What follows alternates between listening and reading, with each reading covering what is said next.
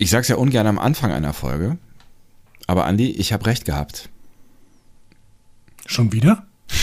Oh, das ist aber nett von dir. Oh, strategisch sehr gut gelöst. Ne? Ja. Ähm, Nee, du ja, musst, hast du denn recht gehabt? Genau, das, das, das wäre die Antwort äh, gewesen, die ich erwartet hätte. Damit ich dann wiederum darauf antworten kann mit der Biografieaufbereitung von Mariner. Die Biografieaufbereitung von Mariner habe ich für das äh, Staffelende vorhergesagt. Und schwupps, was ist heute passiert in der aktuellen Folge? Ja gut, aber du hast immer gesagt, Mariner wird 2000 Jahre alt und ein Q oder sowas. Aber Das hast du da voll und ganz rein interpretiert. Wir werden drüber reden, was äh, jetzt passiert ist. Und zwar äh, jetzt gleich, nachdem ihr diese wunderschöne Musik gehört habt. Und nachdem ich bitte nochmal ausdrücklich unserem Batmiral Daniel danken möchte, dass er uns dazu gezwungen hat, Star Trek 1 zu schauen. Ihr hört einen Discovery Panel Podcast. Discovery Panel. Discover Star Trek.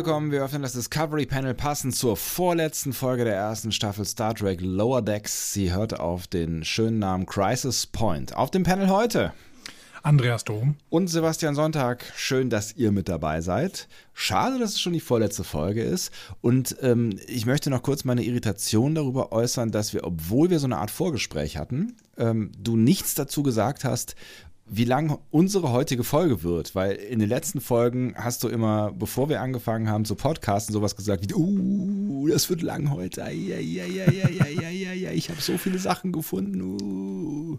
Erfahrene äh, Discovery Panel-Hörer können ja schon einschätzen, wenn ich die Wörteranzahl nenne, die ich in meinen Aufzeichnungen habe, ähm, es sind exakt 5000. Das lässt mich dann immer ein bisschen bleich werden. Also mein Gesicht. Ich muss mal gucken, wie viel äh, Aufzeichnungen ich überhaupt schon für äh, das gesamte Discovery Panel gemacht habe. Das kann man bestimmt irgendwie zusammenzählen oder so. Ähm, ich bin da mal sehr gespannt. Es könnte irgendwann äh, in Richtung Bibel gehen oder so. Du kannst irgendwann einfach mal, dann, dann äh, sage ich nur so einen Einstiegssatz und danach liest du alle deine Stichworte, die du dir jemals aufgeschrieben hast, einfach mal vor. Mal gucken, wie lange es dauert. 27 Tage. Nur die Stichworte, nicht die Gedanken, die dahinter stehen. Nur die Stichworte. Die Gedanken sind meist weniger. Ach, schön, schön. Ich habe doch alles, was ich sage, immer aufgeschrieben und zwar in meinem Word-Dokument, welches ich gerade vor mir liegen habe und von dem ich gerade ablese. Sebastian, Punkt, Doppelpunkt, Einschub, Ausrufezeichen, Entrüstung. Was? Fragezeichen, Ausrufezeichen. Andi, Doppelpunkt. Andreas, Doppelpunkt. Ja, Sebastian, Doppelpunkt. Das ist so. Punkt. Der Doppelpunkt hatte überhaupt keinen Sinn gemacht. Nee. ja, ja, Schade. leichter leichter äh, Zeichensetzungsfehler. Würde ich jetzt anstreichen an der Seite. Mit Rot. Sebastian, eckige Klammer auf, empört, eckige Klammer zu, Doppelpunkt. Was? Wirklich? Das hört man ja gar nicht. Ausrufezeichen. Sebastian, weißt du, was toll an dieser Episode ist? Äh, Sage ich dir jetzt schon mal, bevor wir noch gleich ins Feedback gehen. Sie hat nur einen Handlungsstrang. Ja, das, das natürlich auch. Das ist ganz viel toll an dieser Episode. Aber am tollsten finde ich, Ja. dass wir endlich mal in der Position sind von Leuten, die sich nicht so gut mit Star Trek auskennen, also die überhaupt keine Anspielung verstehen, weil es ja hier nur um die Filme geht. Stimmt, ja. Toll. Ne? Und, und, die, und die Filme, die sind ja nun wirklich, also da wissen wir alle, die gehören ja auch äh, nicht zum Kanon und so, die sind ja völlig egal. Oh Gott. Jetzt geht- jetzt gerade, geht- gerade haben 37.000 Leute ausgeschaltet. Und hinter mir ist eine Gewitterwolke vorbeigezogen ich glaube, ich habe die Faust von William Shatner gesehen. Lebt er eigentlich noch? Oh. Oh, Ja. oh. Der lebt noch, denn er ist ja Kanadier. Die, äh, wir haben Jonathan Frakes Woche und äh, Oh, Jonathan Frakes Woche! Dementsprechend äh, würde ich äh, nicht diese, mit diesen Shatner-Anspielungen kommen. Muss immer Frakes im Hinterkopf haben. Ne? Ich verstehe. Frakes, Frakes, Frakes. Frakes, Frakes, Frakes. Frakes Fries. Ich nehme eine doppelte Portion Frakes Fries. Oh, ich habe Lust auf Pommes. Aber es ist 21.45 Uhr, da wird nicht mehr Pommes gegessen. Und ähm, ich hatte schon Kaiserschmarrn, also eine, nur eine Sünde pro Tag. Du hattest Kaiserschmarrn? Ich hatte Kaiserschmarrn. Ist das, ist das nicht das Essen, von dem man irgendwie drei Bissen isst und dann ist man gesättigt für sieben Wochen? Now you know how I feel. Sehr schön. Also während Sebastian jetzt langsam wegschlummert, gehe ich doch noch mal einen Blick in unser Feedback schauen. Ja, tap, tap, Da habt tap, ihr, tap, hier, ja, ihr, habt, ihr habt nicht mehr so viel zu sagen. Ne? Was? Ihr habt nicht mehr so viel zu sagen in eurem Feedback, in, im Feedback auf uns. Woran liegt das? Wir sind zu perfekt geworden, sagt's gleich. Es ist, es ist, ähm, es ist Ja. einfach, das ist pure Perfektion, was wir hier abliefern. Deswegen muss man sich da auch gar nicht mehr zu äußern. Ich kann es mir zumindest auch überhaupt nicht anders erklären. Ja. Ähm, die einzige, die immer noch was findet, ist tatsächlich Tao Tao und die hat wieder einiges an Star Trek Nerd-Kram gefunden. Aber auch das unterstützt meine These von gerade. Wir sind zu perfekt geworden, weil die Sachen, die Tau Tau hier aufschreibt, das ist wirklich, das sind ja wirklich, das ist ja, also das wirklich, also das ist, das ist Nerdzeug. die Sachen, die sie aufführt, stehen noch nicht mal bei Memory Alpha, glaube ich. Und ich dachte, sie hat Memory Alpha geschrieben. Hm. Ja, ja, genau, aber sie hat nicht alles aufgeschrieben, was sie weiß. Ähm, ja, sie, sie verweist auf einige Episoden, die wir nicht genannt hatten. Ich glaube, wir verwechseln auch ständig romulanischen äh, Bird of Prey und klingonischer Warbird und das werde ich, glaube ich, auch in dieser Episode wieder machen, einfach weil es konsequent ist. Ja, ich finde auch, wir, sollten, wir sollten da auf jeden Fall konsequenter sein. Du hast übrigens eine E-Mail bekommen, Ja? oder? Was war das Geräusch? Ah, tatsächlich. Ja. Was wichtig ist? Bestellbestätigung. Oh, Glückwunsch. Ich habe wieder ein paar PS5s bestellt. Neues Hobby von dir? Ja, mache ich gerne. Nicht eine, nicht zwei, nein, das sind drei. ähm, ist das dann eigentlich, einfach eine, ist das ne? dann eine, ja, Dann haben wir unfassbar viele Hörer ist deine Kohle, Alter, ist deine und Kohle. wenig Geld. Wenn du drei PS5 bestellst, ist dann eigentlich eine PS15? Uh, aua. Also manche Ansätze von dir tun wirklich weh. Ähm, was kann man denn von Tao Kompliment. dann noch, ja, gerne, was kann man denn davon irgendwie noch äh, hier mit einbringen von dem, was sie schreibt? Auf jeden Fall so, herzlich so. Crystals kann man einbringen und das, was da drüber steht, vielleicht noch.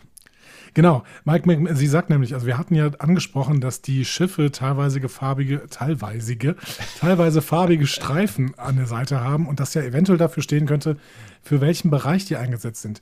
Und wir haben uns da gefragt, woher Tao Tao das denn wissen könnte. Und jetzt sagt sie, ja, Mike McMahon oder irgendjemand anders von der Produktion hatte das mit den farbigen Streifen der Schiffe in einem Videointerview gesagt aber sie kann selber den richtigen Link dazu leider nicht mehr herausfinden. Das heißt, liebe Leute, das ist so ein bisschen Auftrag an euch, wenn ihr dieses, diesen Videoschnipsel findet, wo irgendwer etwas über die äh, Streifen auf den California-Class-Schiffen erzählt, dann äh, lasst uns doch mal zukommen, dann können wir das nämlich auch gerne über alle unsere Kanäle streuen. Das ist ja wirklich eine spannende Geschichte. Ja, das ist erstens spannend und zweitens hätten wir dann alle zusammen, nämlich auch Tau Tau, journalistisch korrekt gearbeitet und das ist mir natürlich ein Anliegen, ne, dass wir hier diese, diese offenen äh, Fäden nicht einfach so in der, in der Gegend rumliegen lassen. Entschuldigung, Gar, gar kein Problem.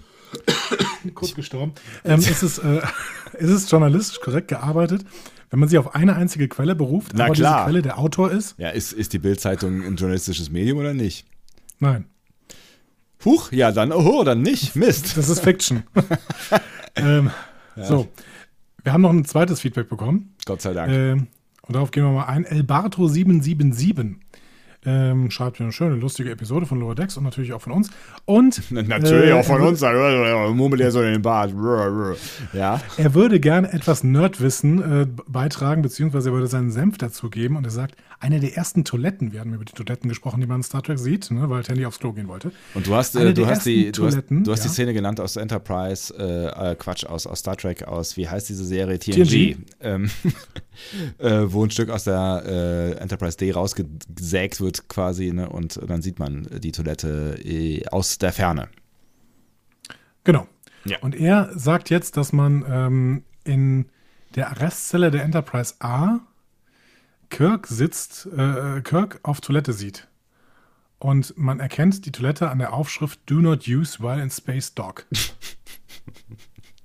Das war, das war wahrscheinlich, weißt du noch, ähm, früher, Das müsste in einem Film sein. Das müsste eigentlich dann in, was, was müsste das denn für ein Film sein? Drei oder so? Zwei oder drei? ich weiß nicht, Das muss ich mal kurz rausfinden. Enterprise A war doch. Aber die, Film Enterprise. Oh, ju, ju, ju, ju, ju, ju. Bevor du dich auf dieses Glatteis begibst, ähm, möchte ich mit dir über alte Zeiten sprechen. Ähm, erinnerst du dich noch an die Zeit damals, äh, Vier bis sechs, Entschuldigung, ja.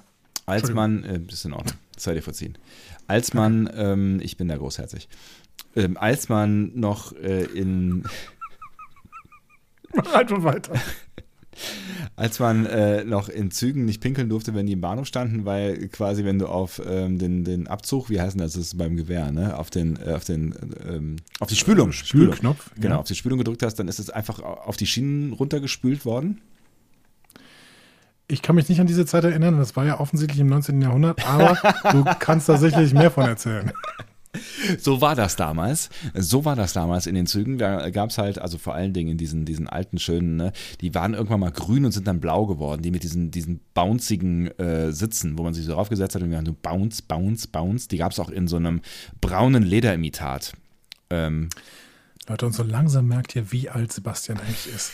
Er erzählt Geschichten aus dem Frontierland, er erzählt Geschichten aus den Indianerreservaten, wo die Schienen durchgelegt worden sind mit der Railroad Company.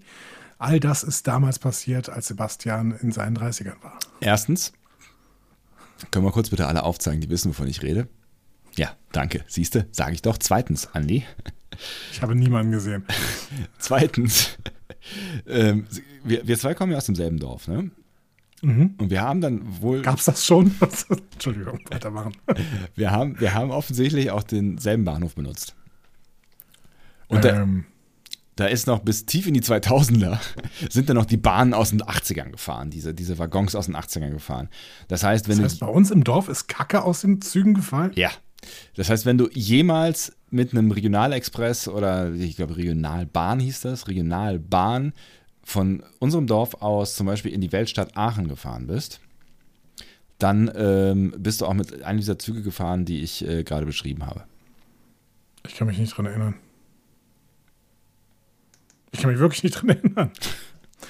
Aber das ist, äh, ist ja auch unglaublich lang her. Das ist unglaublich lang her. Und du, du warst im Gegensatz zu mir, während ich natürlich schon 35 war, während wir von unserem Dorf durch äh, die Savanne die Schienen äh, gejagt haben. Ähm, was, was Bei du, mir waren es die 2000er. war, war, warst du noch, war, warst du es noch drei? Warst du es noch drei? Ich war es noch drei. Äh, so, nach diesem spannenden Ausdruck in die deutsche Sprache. Entschuldigung. Deutsche Geschichte, deutsche Bahngeschichte, deutsche Die Bahngeschichte. deutsche das ist- Bahngeschichte fand ich spannend. Ich fand, äh, warst du noch, nee, was, vergessen. was, was zu, ich hab's auch vergessen. Aber hast du, hast du gemerkt, dass de- deutsche Bahngeschichte eine Doppeldeutigkeit hat? Denk mal drüber nach. Deutsche Bahngeschichte, deutsche Bahngeschichte, deutsche Bahn, Bahngeschichte. Nee, verstehe ich nicht. Weil- Hat doch beides dieselbe Bedeutung. Wie heißt, wie, wie heißt denn das Unternehmen? Das, äh, Deutsche Do- Bahn. Genau. Also könnte man einmal sagen Deutsche Bahngeschichte, ja, also die Geschichte dieses Unternehmens, oder man könnte sagen Deutsche Bahngeschichte, also ein Stück Deutsche Bahngeschichte. Also Ja, aber beides ist doch dasselbe. Das eine Das ist könnte, nur anders betont. das, das eine könnte quasi äh, ein Stück Deutsche Bahngeschichte, die könnte auch außerhalb der Deutschen Bahn stattfinden, wenn die Deutsche Bahn nicht Deutsche Bahn heißen würde, aber zum Beispiel die Bundesbahn gehört auch zur Deutschen Bahngeschichte, ja. Die Deutsche Bahngeschichte ist die Geschichte des Unternehmens, also quasi des Unternehmens, was aus der Bundesbahn wurde, nachdem sie äh, privatisiert wurde. Wann war das in den 80er, Ende, Ende 80er, Anfang der 90er Jahre? Ähm, dann äh, war, wurde es ja das Unternehmen Deutsche Bahn, vorher war es ja die äh, DBB, Deutsche Bundesbahn, DBB, ja richtig. Du hast mich überzeugt. Das war wirklich scharfsinnig von dir. Ich finde, du solltest eine Kolumne schreiben. Also sowas wie Bastian Sick irgendwie, keine Ahnung, der kleine Silbenvogel oder so. Instagram hat mir einen Statuscode 200 zurückgegeben, sagt mir gerade meine, äh, unsere, meine, meine, unsere Webseite. Was soll das heißen? Nee, kein Status. Was springst du denn hier so? Status Instagram was? hat keinen Status 200 zurückgegeben, sagt unsere Seite. Da, wo normalerweise diese bunten Bildchen sind von, von unserem Instagram-Account, wo wir jeden Tag posten, was wir essen oder wie wir uns kleiden und äh, all diese Dinge. Ich, ich verstehe, was du meinst, aber äh, warum sagst du das? Es, es ist mir gerade aufgefallen. Es ist mir, Ja, es hat uns vor, vor, vor Monaten schon jemand gesagt, dass unser Instagram-Plugin gerade nicht funktioniert und dann Ah. habe ich wieder vergessen. Aber vielen Dank nochmal an denjenigen, der es gesagt hat. Ich habe es einfach nur vergessen. Also, Sebastian Sommer, statt, äh, anstatt äh, über das Innenleben unserer Website zu sprechen, vielleicht in Richtung Folge lancieren. Okay, auch wenn ich gerne noch mit dir mehr über die Deutsche Bahn-Geschichte gesprochen hätte. Ja, das machen wir demnächst in unserem Bahncast. Bahncast? Bahncast. Bahncast. Meinst du, da, da kriegen wir die Deutsche Bahn als äh, Kooperationspartner mit an Bord? Ja, die Bahn liebt Podcasts. Die haben auch Gästeliste Geisterbahn lange gefeatured. Und Gästeliste Geisterbahn hat, glaube ich, sogar einen, einen, Podcast für die Bahn gemacht. Ja, die, die, die, tatsächlich kaufen die ab und zu mal Podcasts, ne? damit die dann in den ICEs äh, laufen, weil da kann man ja äh, noch ein Stück deutsche Bahngeschichte. In den ICEs kann man ja, wie ihr wisst, wie im Flugzeug mit einem ähm, äh, kleinen Klinkestecker ein Programm abrufen. Wahrscheinlich wisst ihr es nicht, weil eigentlich weiß es niemand, weil es wird auch niemand nirgendwo äh, bekannt gegeben. Also es gab früher mal so Zettel, wo das drauf stand, aber ich glaube, die gibt es nicht mal mehr, oder? So eine Programmvorschau.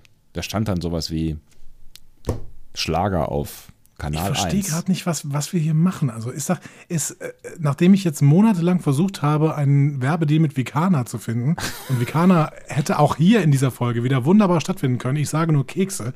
So. das ist das erste Mal, dass du irgendeinen Keksbezug warst. Du kannst auch nicht nur einen Keksbezug sagen, machen, indem du Kekse sagst. Du musst es schon inhaltlich einbauen. Ja, ich werde das gleich inhaltlich einbauen. Du wirst es noch sehen in dieser Folge. Und äh, stattdessen redest du jetzt plötzlich über die Deutsche Bahn. Haben wir dann einen Werbedeal bekommen irgendwie?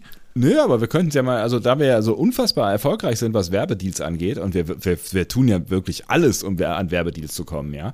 Also wirklich alles, können wir es ja mal mit der Deutschen Bahn versuchen. Also wenn Vicana uns schon nicht will, dann, ähm, dann will uns vielleicht das nächstgrößere Unternehmen. Und nach Vicana kommt eigentlich nur noch die Deutsche Bahn. Wir müssen es einfach wie andere Podcasts machen und uns für die äh, OMR prostituieren. Dann äh, kriegen wir auch Kohle. Aha, Kritik. Uh. So, der Autor dieser Folge ja. ist äh,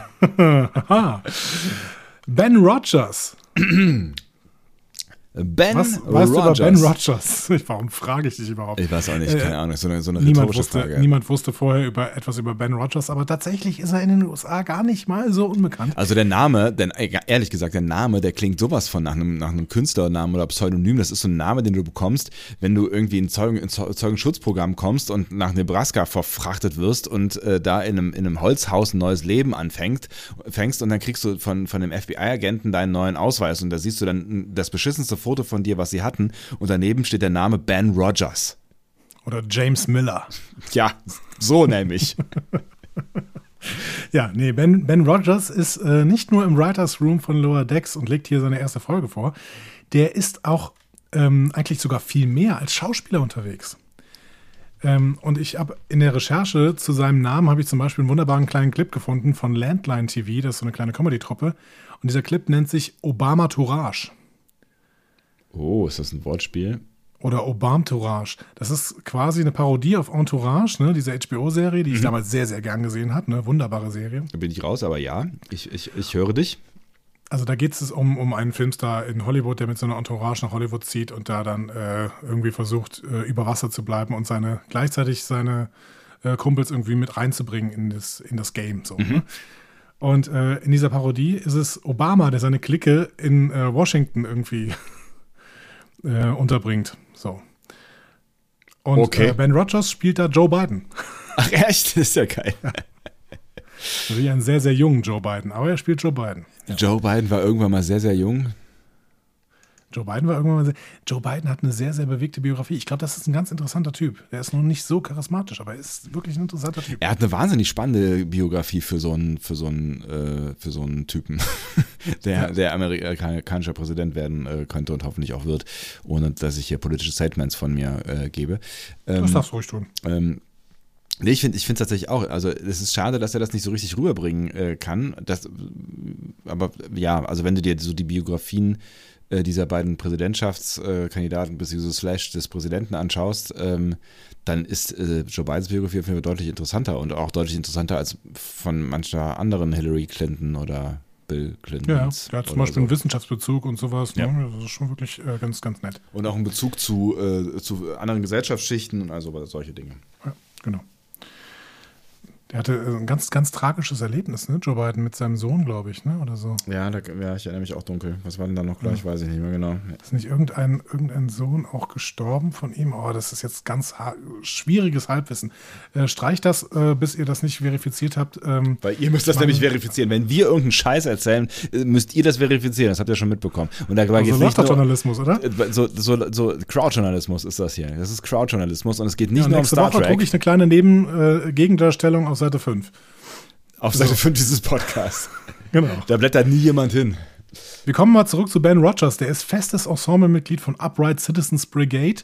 Das ist eine weitere Comedy-Truppe, die halt Webvideos macht. Auch sehr, sehr spannend tatsächlich. Und er selber äh, ist aber auch schon im richtigen Fernsehen aufgetreten. Er hat Fernsehsendungen, äh, der, da mitgespielt in Mindy Project, in Making History, in Ghosted und in Workaholics. Für die hat er auch geschrieben, für Workaholics. Habe ich auch tatsächlich mal reingeguckt in Workaholics. Ähm, war nicht ganz mein Humor, aber ich habe äh, gehört, dass man, wenn man sich darauf einlässt, das irgendwann sehr, sehr witzig sein soll. Ab Staffel 4 so. Kann sein. Das, äh, das sind mir die liebsten Serien. Nee, da musst du durchhalten. Ich sag, ich sag solche Sätze übrigens auch immer mal wieder. Aber da musst du durchhalten. Nee, die ersten vier Staffeln sind blöd. Das gilt eigentlich für alle, alles äh, Star Trek bis auf Lower Decks, ne? aber es ist ein anderes Thema. Das hast du auch bei Expanse gesagt. Ähm, Ja, da musst du durchhalten. Da musst du die ersten vier, fünf Folgen durchhalten. Da musst du durchhalten. Das wird gut. Es wird nicht ben, witzig. Rogers, ben Rogers spricht auch eine wiederkehrende Figur hier in Lower Decks, nämlich Lieutenant Commander Stevens. Ach. Also das heißt, Das ist der ist, der Glatze. das heißt, der ist, der ist schon ein, ein, ein, ein Bekannter des Casts quasi. Genau, genau. Aber halt auch Autor und dementsprechend hat er hier beide Rollen. Hm. Und in dieser äh, Episode kommt ja auch äh, Stevens vor. Das heißt, er spricht auch in seiner eigenen Episode eine Rolle. Ist doch schön für ihn. Hat er, hat er sich da selber reingeschrieben, ja? Schlau, ne? Ja, so macht man das. Die Regie hat Bob Suarez gemacht. Das ist seine dritte Arbeit. Davor war es Temporal Addict und Terminal Provocations. Ich erinnere nochmal dran, der war Storyboard Artist und Revisionist bei verschiedensten Serien, bis er dann zu Decks gekommen ist und da auch mehr Regie gemacht hat. Das hat er vorher weniger gemacht. Mhm. Und dann kommen wir auch schon zu den Gaststars. Mhm. Ist dir diesmal was aufgefallen? Bei den Gaststars Mhm. ist mir diesmal was aufgefallen bei den Gaststars. Ich überlege gerade, was mir aufgefallen sein könnte bei einem Gaststar, den ich auf jeden Fall äh, äh, kennen könnte. Hier Galileo Galilei Gali, Gali, Galileo Mhm. Da, äh, Leonardo da Vinci, genau. Leo- das wollte ich sagen. Leonardo, ach, das sind ja die, das sind ja die gleichen, oder? Das sind doch Brüder, Brüder im Geiste, die beiden Dudes. Ähm, Glaube ich, ein paar Jahrhunderte dazwischen. ja, aber ich Papa, bin ist ja nicht so klein, ich das. Ich weiß es aber auch nicht. Vielleicht stimmt das auch nicht. Mal kurz gucken. Leonardo da Vinci. Ah, Vinci. damit haben wir, glaube ich, den Tiefpunkt in diesem Podcast erreicht. Heute. 1452, 1519 und das könnte fast auch bei Galileo passen. Oh je. Oh je. Nee, Galileo war so ein bisschen später, tatsächlich. Wie dem auch sei, ähm, ich habe nicht darauf geachtet, ob äh, der ähm, äh, von Dings gesp- äh, gesprochen wird. Wie heißt der? Rice Davis. Ähm, genau, das wäre was, was dir hätte auffallen können. Er wird tatsächlich nicht von Jonathan Rice Davis gesprochen, sondern er wird von ähm, Gary Cole gesprochen. Das, äh, Gary Cole ist einer meiner Lieblingsschauspieler aus Wieb, tatsächlich. Ähm, den kennt man auch, wenn man vom, vom Sehen, würde ich sagen, kennt man den auf jeden Fall. Er hat in ganz vielen Comedy-Serien noch mitgespielt. Aber es ist trotzdem schon schade, dass ähm, der nicht von Jonathan Rice Davis äh, gesprochen wird. Wahrscheinlich haben sie ihn nicht bekommen. Ne? Jonathan Rice Davis muss ja auch relativ alt sein mittlerweile eigentlich. Ne? Stimmt, ja, der war ja immer schon alt. Ah, das ist Gary Cole, alles klar. Ja, den kenne ich Den aus du auch, Suits. Ja, in, in Suits spielt er ähm, auch mal eine, eine größere und kleinere Rolle. Also äh, eine Rolle, die äh, am Anfang klein ist, zwischendurch mal ein bisschen größer wird und dann wieder klein. Ja, so ist es bei Wieb auch, beziehungsweise da ist es eigentlich immer eine Nebenrolle, aber tatsächlich hat er auch mal eine Episode, in der er ein bisschen im Fokus steht.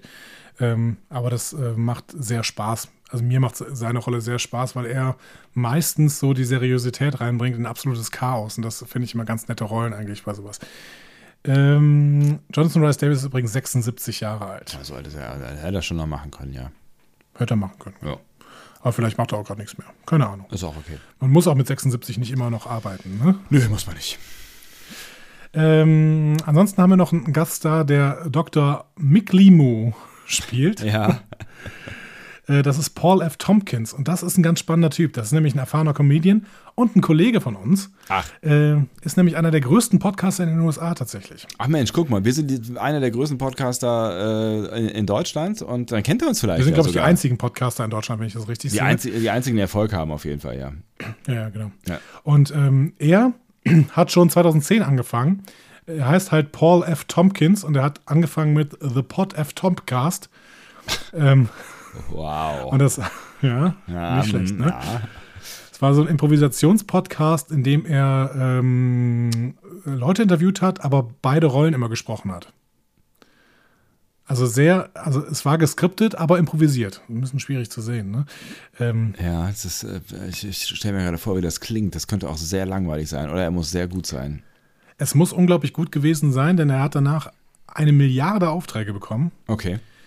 Und hatte dann von 2015 bis 2019 noch einen Improvisationspodcast, der hieß, und jetzt muss ich dieses Wort irgendwie versuchen auszusprechen, Spontaneation, Spontaneation with Paul F. Tompkins.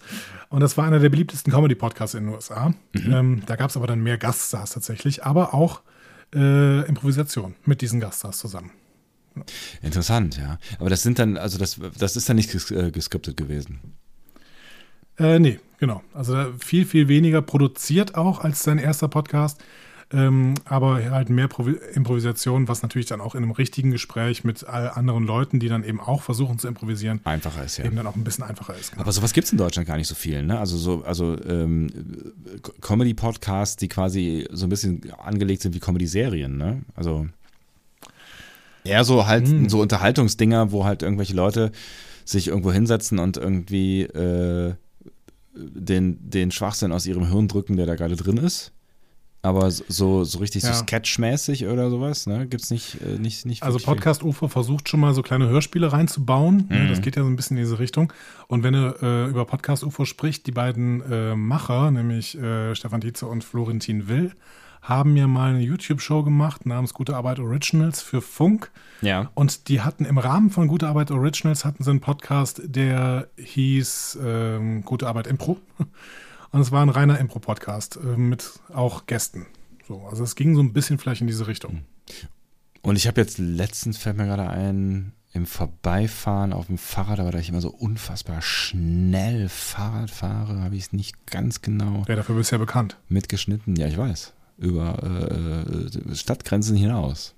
Ähm, Habe ich ein Plakat gesehen von, ich könnte mir vorstellen, dass es Audible war, die eine, ein, eine Comedy-Serie quasi, das sah aus wie so ein, so ein Netflix-Plakat oder sowas. Aber es, es war ähm, eine, ich glaube, eine Comedy-Hörserie. Aber mehr kann ich dir darüber nicht sagen und das ist schon gefährliches Halbwissen. Vielleicht kommt sowas jetzt auch äh, mehr quasi. Ja, was gerade total kommt, ist, dass äh, Leute Hörspiele produzieren und sie als Podcast rausgeben und sagen, das ist ein Hörspiel-Podcast. Das ist natürlich völliger Quatsch. Das hat äh, Netflix ja gemacht. Die haben ein ähm, englisches oder ein amerikanisches Produkt ähm, in alle möglichen Länder verkauft. Und das hat Nils Bogelberg für Deutschland übersetzt. Hieß Susi. Ähm, also war nicht Netflix, es war Spotify, genau. Spotify, das so. Netflix der Podcasts. Oh Ja. Gott, habe ich das gesagt? Auf gar keinen Fall. Ich weiß auch nicht, was Ähm, da los ist. Außerdem gibt es doch schon so einen anderen Laden, der sich das Netflix heißt, der, der äh, Podcast nennt. Ich habe nur noch vergessen, wie die äh, Es gibt eine Milliarde Läden, die sagen, ich bin das Netflix der. Wie Punkt, hieß denn das? Punkt. Audino, Audinio, Audilio, Audilio. Oh Gott. Vielleicht ist auch das der Tiefpunkt des Podcasts. Ähm, Ich war gerade bei äh, Flanders irgendwie.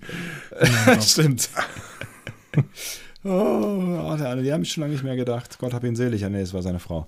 Ähm, wo waren wir? Achso, ja, das ist natürlich irgendwie Bullshit, aber Aud- Audible macht natürlich auch ganz viel, äh, also die machen ja mittlerweile sehr, sehr viele ähm, hochwertig produzierte Podcasts, äh, Quatsch, äh, Hörspiele, ähm, wo sie früher eigentlich nur Hörbücher gemacht haben, ne? aber die, Ja. die geben richtig Asche in ähm, gut produzierte Hörspiele und äh, das ist natürlich marketingmäßig ist, ist ja irgendwie ganz geschickt, jetzt mit dem Trendnamen Podcast zu operieren, ähm, um eigentlich das gleiche zu machen, wie sie vorher gemacht haben.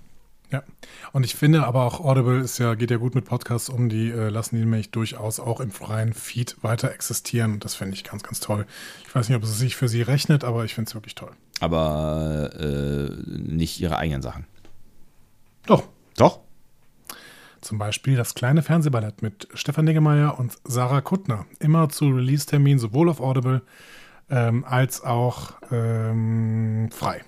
Das war mir nicht bewusst. Und das finde ich sehr, sehr cool. Und ich hoffe, dass es sich für sie irgendwie rechnet, das zu machen.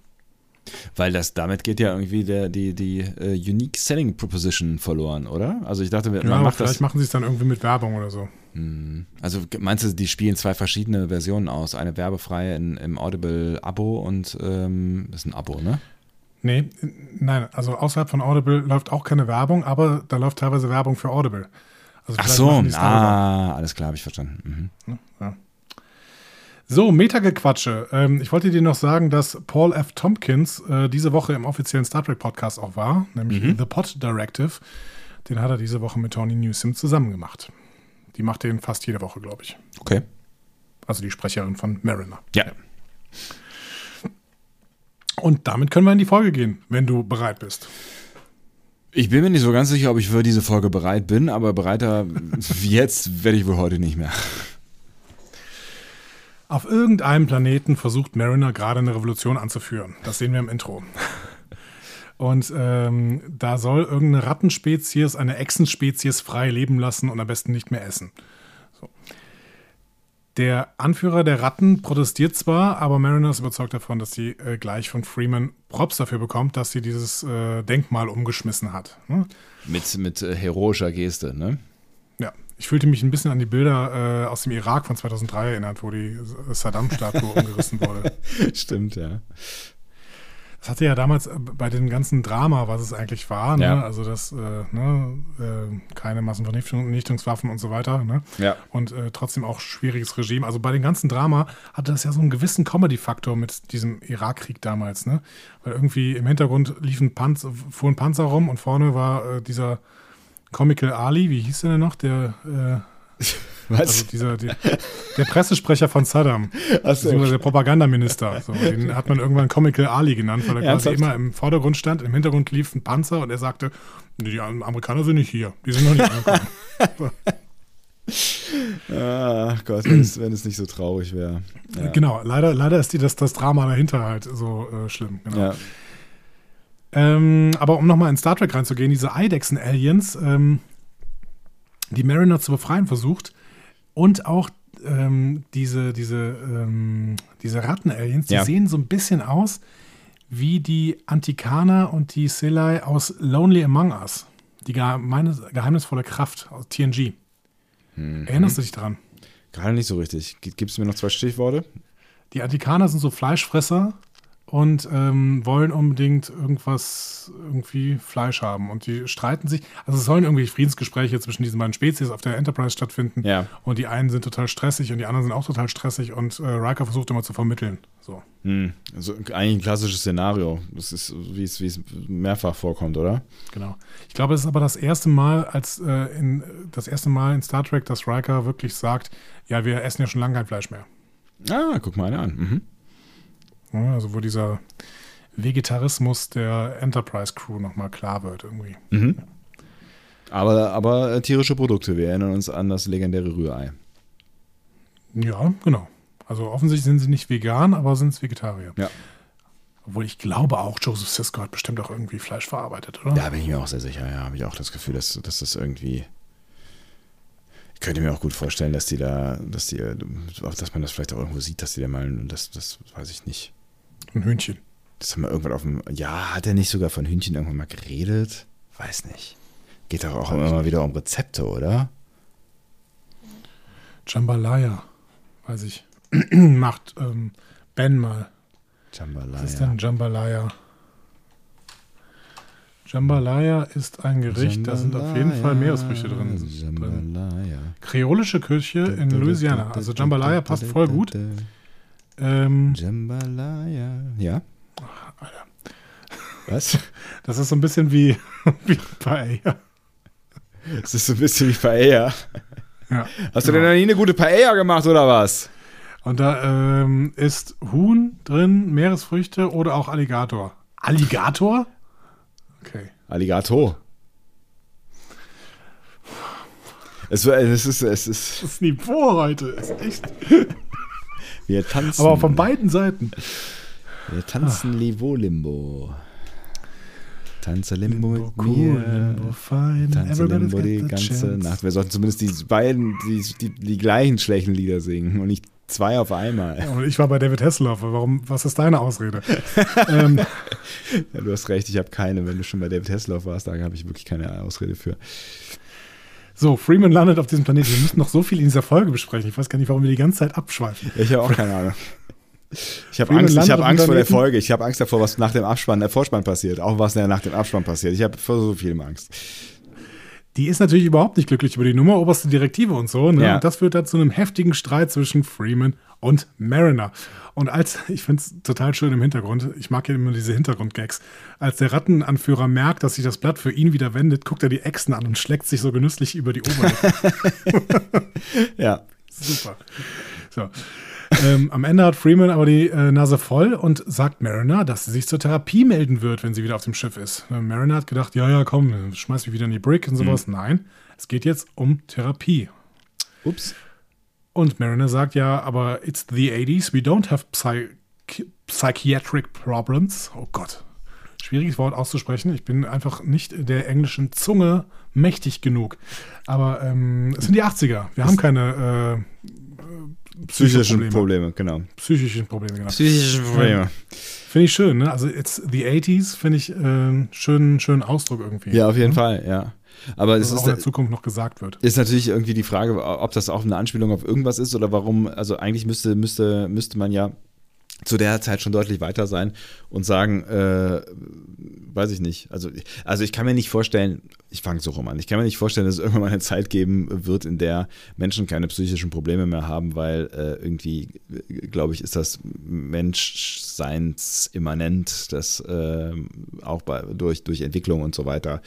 Äh, Klar, das, aber ne? vielleicht war das, vielleicht war das in den 80ern in den USA noch nicht so ein großes Ding. Obwohl da lief auch schon sowas wie Breakfast Club und sowas und da war ja auch irgendwelche ähm, Halbpsychiater zumindest dabei, oder? Ja, eigentlich schon. Ähm, ja, weiß ich nicht. Ich meine, TNG ist auch eine 80er-Jahre-Serie, das vergessen wir ganz oft, ne? Ja, stimmt. Und da gibt es einen Consular, Con- Consular, Ja, ja. der einen Concealer trägt. Oh Gott. Ja, es wird heute nichts mehr. Es wird, es, heute es wird heute, es entschuldige mich in aller, aller Form. Es ist. Äh so, ähm, Oh, so, Mariner würde halt lieber in die Brick als zum Psychiater, weil der auch ein Fable für Essensmetaphern hat. so. ähm, ja, und Freeman das ist ein ignoriert ganz schön das schräger Vogel auf jeden Mariner- Fall. Oh, sehr schön. Und lässt Mariner zu, zu Soritas zurückbeamen. Und dann versucht äh, Freeman es noch diplomatisch, äh, ohne die oberste Direktive zu verletzen, nämlich mit Verhandlungen. So. Aber Entschuldigung mal, sie bietet ihnen äh, ein, ein, ein, ähm, äh, nicht Transporter, ein, ein äh, Replikator. Dankeschön an, ja, Replikator-Technologie an. Das ist doch auch eine Verletzung der obersten Direktive, oder? Hm. Also das ist doch das, was, was Janeway über sieben Staffeln hinweg krampfhaft versucht zu verhindern, äh, nämlich Technik äh, irgendwie in die Hände von Aliens zu geben, auch wenn immer mal wieder die Versuchung so groß ist, weil ja immer wieder irgendwelche Aliens kommen, die irgendwas Tolles versprechen äh, dafür. Ja, aber vielleicht, äh, Oder ist da das Kind einfach schon in, in den Brunnen gefallen? ja, vielleicht, ähm, weil da ja auch schon irgendwie sie sagt, ja, ja, ich muss jetzt morgen der Sternflotte erklären, dass ein friedlicher Planet hier plötzlich im Krieg ist.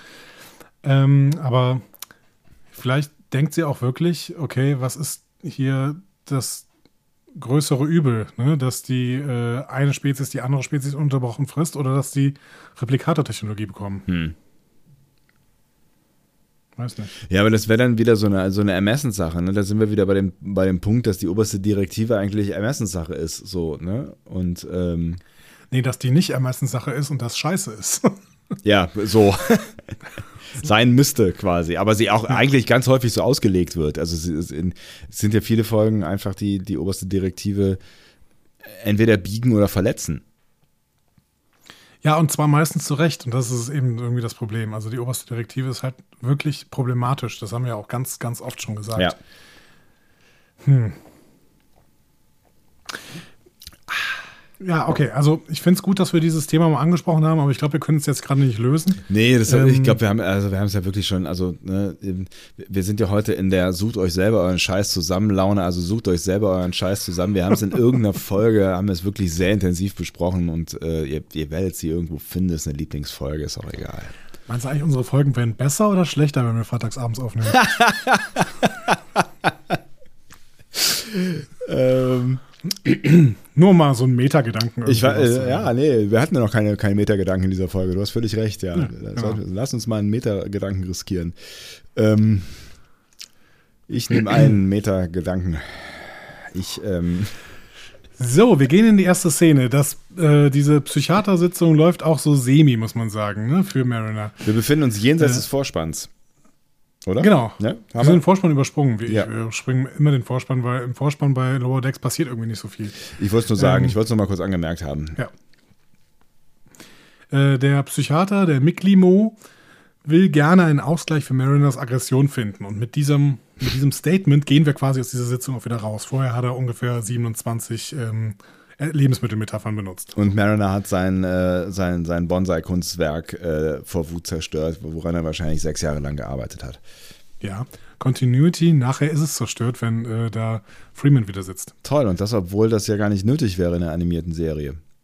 Ja, genau, finde ich gut. Ne? Ja. Müssen wir im Hinterkopf haben. So, und dann gehen wir aufs Holodeck. Da machen Tandy und Rutherford gerade Tontauben schießen mit Leonardo da Vinci und Mariner sitzt frustriert daneben. so. Was glaubst du, in wie vielen Episoden von Voyager ist Da Vinci aufgetreten? Ich habe das Gefühl, da haben wir das letzte Mal schon drüber geredet und ich habe irgendwie gedacht, das wären viele gewesen und du hast mir gesagt, nee, es waren nicht so viele.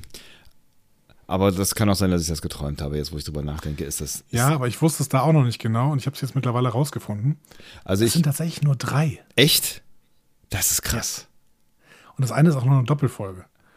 Nämlich äh, Scorpion. Also Teil 1 und Teil 2. Das ist die Folge, wo ähm, äh, äh, warum denn Kate? Äh, Janeway. Seven gefunden, glaube ich. Da wird, aber da, da sind die doch irgendwie auf irgendeinem Planeten und Leonardo gibt die ganze Zeit irgendwelche Tipps, wie, ähm, wie Janeway sich verhalten soll. Das ist eine andere Folge. Das ist eine andere Folge. Ich meine, ähm, das ist, als sie äh, Seven finden. Anfang der vierten Staffel. Hm. Und ich gucke mir gerade die Bilder an und sehe auch Seven als Borg. Mhm. Aber was da passiert ist Cass auch noch da. Was bei ja, Cass ist doch noch länger da. Oder? Man nee, geht, wenn Cass geht, wenn, wenn Seven kommt, oder? Echt? Ich meine schon. Ja, könnte Sinn machen. So, liebe Voyager-Fans, lieber Nils, schreibt da bitte mal, gibt es noch andere, äh, schreibt da bitte mal, ähm, ob das stimmt, was wir hier gerade verzapfen. Ich glaube, Cass geht relativ schnell zumindest am Anfang der vierten Staffel und da kommt auch gerade Seven. So. Hm. Aber was passiert denn sonst noch in Scorpion? Das habe ich gerade nicht mehr so auf dem Schirm. Ja, mit dieser Spezies 8472. Äh, Ach, die Nummer ist das. Ja, ja, ja, ja. Okay. Können wir uns irgendwann mal angucken. Ich, ich habe in Erinnerung, dass Scorpion eine richtig gute Folge war. Ähm, ja, und äh, die dritte Folge übrigens, in der Da Vinci aufgetreten ist, ist Apropos Fliegen, beziehungsweise auf Englisch Concerning Flight. Äh, die ist, glaube ich, kurz danach. Ähm, es könnte aber, dieser Da Vinci-Auftritt könnte auch ein etwas deeperer Verweis sein tatsächlich. Es könnte auch ein Verweis sein, gar nicht auf den Da Vinci aus Voyager. Ach. Weil in, diesen, in dieser Episode hier geht es ja primär um die Filme. Ich glaube, das haben die alle festgestellt, die diese Episode gesehen haben. So.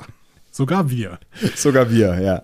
Und tatsächlich gab es in den 90ern ein Filmprojekt, das ist aber nicht umgesetzt worden. Das äh, ist Star Trek ja bekannt für, auch unter anderem in dieser Zeit, in der wir uns gerade befinden. Ja. Ähm, falls ihr das irgendwann 2030 hört, äh, gerade versucht Noah Hawley seinen Film an den Start zu bringen, während Quentin Tarantino immer wieder mal reinschreit, dass er auch ein Skript hat. So ungefähr ist, glaube ich, die Lage gerade. ähm, kurz vor First Contact sollte ein anderer Film gedreht werden. Und der hieß Star Trek Renaissance.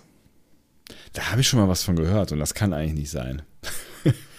Star Trek Renaissance war, glaube ich, auch eine Fanserie. Hm. Aber es sollte auch ein Film sein, und zwar ein Film, in dem Data in die Vergangenheit reist und Gehilfe wird von Leonardo da Vinci. Leonardo da Vinci. Ach. Ist ja, ja verrückt. Aber das wäre natürlich ein sehr, ein sehr deeper Verweis, wäre das dann aber schon, ne? Ja gut, aber trauen wir es nicht dem ähm, Writers Room rund um Mike McMahon zu? Ja, ich meine, die sind schon die Meister der tiefen Verweise. Das stimmt schon. So, Bäumler kommt rein in dieses Holodeck und fragt, ob er das Holodeck haben darf. Der will sich nämlich auf ein Interview vorbereiten, das er später mit Freeman hat, um möglicherweise in einen Workshop zu fortgeschrittener Diplomatie reinzukommen. Den bietet Freeman nämlich an. Ich musste gerade schon ans Ende denken. Ja. Ja. Aber gut. Und ähm, Bäumler lädt dann ein von ihm erstelltes Programm, das die gesamte Rückencrew simuliert.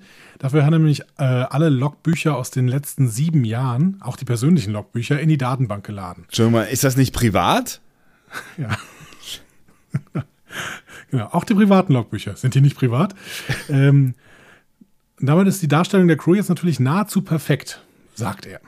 Aber es ist, es ist natürlich schon ein harter Datendatenschutzskandal. Und äh, ich meine, äh, die anderen Anwesenden, die sind da schon irritiert, aber ich glaube, ich hätte mich mehr aufgeregt. Post-Privacy. Ach komm, Post-Privacy, bla bla. Ja, Mariner regt sich ja nachher nochmal auf. Kurz. Ja, aber Mariner checkt ja auch relativ schnell, dass sie das im Vorteil nutzen kann. Ja. Aber danach regt sie sich nochmal auf kurz. ja, gut. Also, was ist sein Plan? Er will Freeman schon mal befragen, weil er hat ja jetzt die perfekte Freeman in der Holo-Version, damit er keinen Fehler für sein eigentliches Interview macht. Ne? Man muss ja auch sagen, das ist nicht zum ersten Mal, dass irgendwer eine gesamte Crew irgendwie äh, nachsimuliert. Ne? Nee, wir hatten das ja das letzte Mal schon hier mit äh, Dwight Schultz. Wie heißt er denn? Äh, äh, Dingsbums. Äh, Barclay. danke, Lieutenant Barclay. Ja. Ja. Wobei Barclay ja zumindest auch die Charaktere teilweise ändert, ne? damit sie irgendwie ihm gehorchen oder ihm hörig sind, wie Troy oder sowas. Ne? ja, das stimmt. Äh, Tuvok hat das auch mal gemacht. Erinnerst du dich daran? Tuvok, echt? Der hat die Brücke, die, die, die, die Crew simuliert? Ja, der hat einen Holoroman geschrieben äh, in der Episode Worst Case Szenario. Wie heißt denn die eigentlich auf Deutsch? Wahrscheinlich Worst Case Szenario. äh, Voyager Worst äh, Rebellion Alpha. Genau, so hieß das nämlich auch, das Programm. Und da geht es darum, dass der Marquis äh, um Seska versucht, die USS Voyager zurückzuerobern. Ah, ja. Ich erinnere mich. Und ähm, es gab sogar einen Punkt damals in dieser Folge, in der Tom Paris auf sich selbst stößt. Also Tom Paris auf, auf den Holo-Tom Paris. Also wie in dieser Folge. Also vielleicht so ein bisschen auch darauf angelegt. Ne? Ich verstehe. Mhm. Ja, und als Mariner das dann alles sieht, was Bäumler da gemacht hat, da bekommt sie eine Idee. Und sie greift dann auf das Bedienfeld des Holodecks zu und programmiert unter Protest von Bäumler einen interaktiven Film. Und sie muss wirklich königlich programmieren können. Auf jeden Fall. Ja, meine Ja, ja. aber ich meine, die, sie sagt ja, sie setzt nur so ein paar, ähm, so ein paar Guidelines fest quasi, ne? so ein paar Säulen und den Rest macht die KI. Nichtsdestotrotz, sie braucht da irgendwie 20 Sekunden für und schwupps, äh, schon hat sie einen ordentlichen Film produziert quasi. Also Da brauchen wir mal also kurz- Jahre für. ihr Plan ist ja eigentlich, sie will äh, das jetzt für ihre Therapie nutzen, ne? weil Mick Limo hatte ja gesagt, dass sie einen Ausgleich für ihre Aggression finden muss. So, ne? ähm, ich habe natürlich ganz kurz mal angehalten, als ich geguckt habe, was Mariner denn da für Code eingibt. Ja. Und ich bin mir nicht sicher, ich habe es nirgendwo gefunden, weil offensichtlich niemand anderes das angehalten hat. Ja. Ähm, ich kann dir sagen, es ist offensichtlich das Drehbuch dieser Folge, Ernsthaft? gibt. Inklusive Anmerkungen der Drehbuchschreiber. Da steht zum Beispiel ähm, die Szene, in der Shax in äh, der Messe steht mit der Bazooka. Und ähm, da steht irgendwie ähm, in Klammern Another Movie Budget Weapon. Also offensichtlich äh, kommentieren die Drehbuchschreiber hier, ähm, warum denn äh, Shax plötzlich eine Bazooka in der Hand hat. Geil. Also guckt euch das mal an, wenn ihr gerade Zeit habt. Ähm, skippt das mal wirklich Bild für Bild durch. Da kann man ganz, ganz schön lesen. Also es ist wirklich das Skript für diese Folge. Kann mir Witzig. nicht, kann's mir nicht anders erklären. Aber eine lustige Idee auf jeden Fall. Ja, voll. Ähm, schön ist ja, dass ihr erster Satz quasi die Frage nach, beziehungsweise das ist das, was Bäumler vorliest, ne, die Frage nach einem klapprigen Laufsteg ist. Ne? Also einem Metalle, klapprigen Metalllaufsteg. Mhm. Während der gesamten Folge ist Mariner ja besessen davon, auf so einem Metalllaufsteg zu kämpfen. Ne? Der kommt ja mehrfach vor. Ne? Mhm. Worauf bezieht sich das? Was würdest du sagen? Äh, war da nicht irgendwie sowas? Also ich erinnere mich zumindest an eine Szene oder an eine Stelle äh, von, von Generations am Ende, wo mhm. Kirk ähm, mit, wie hieß denn der? Picard? es gab doch einen Bösen. Dr. Soran. Ja, richtig. Ja. Kämpft. Genau. Und, und stirbt. Äh, genau, und stirbt hinterher, aber da kommt ja noch Picard ange, ange äh, äh, hechtet. Ja. Ähm, und, und das äh, findet doch auf so einer, am Ende auf so einer, der stirbt doch sogar auf so einer Plattform, oder? Genau, ja. genau. Ich würde auch sagen, dass das wahrscheinlich ein Verweis genau auf diese Szene ist. Mhm. Es gibt auch noch ähm, in einer äh, anderen Episode, nämlich Riker durch zwei gleich Fragezeichen, die auf die, Englisch Second Chances heißt. Die erstaunlich häufig hier vorkommt. Ja. Hey, it's Riker Week. Schön. Frakes Week. Ähm, ah, das ist ein wichtiger Unterschied. Ähm, das ist ein wichtiger Unterschied. Ja. Ja, Frakes nicht gleich Da gibt Riker. es eine Konfrontation nicht, zwischen äh, William Riker und Thomas Riker, beziehungsweise William Thomas Riker und William Thomas Riker. Ähm, nee, einmal zwischen William Thomas Riker und einmal zwischen William Thomas Riker. Genau, genau. Habe ich das nicht gesagt? Leider doch, doch. Da gibt es auch eine große äh, Konfrontation, große, äh, großen Kampf auf so einem klapprigen Metalllaufsteg. Hm.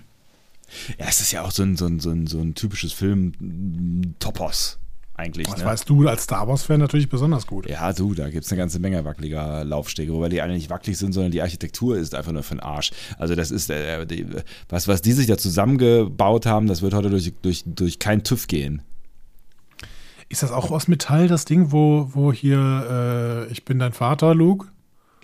Äh, da die, die, die, die Schlussszene, ich weiß, also die, nicht die Schlussszene, aber die ähm, äh, Sterbensszene, das weiß ich gar nicht, ja. ob, das, ob das aus Metall ist oder. Es gibt ja da so viele Elemente, die sehen aus wie Hartplastik, ne?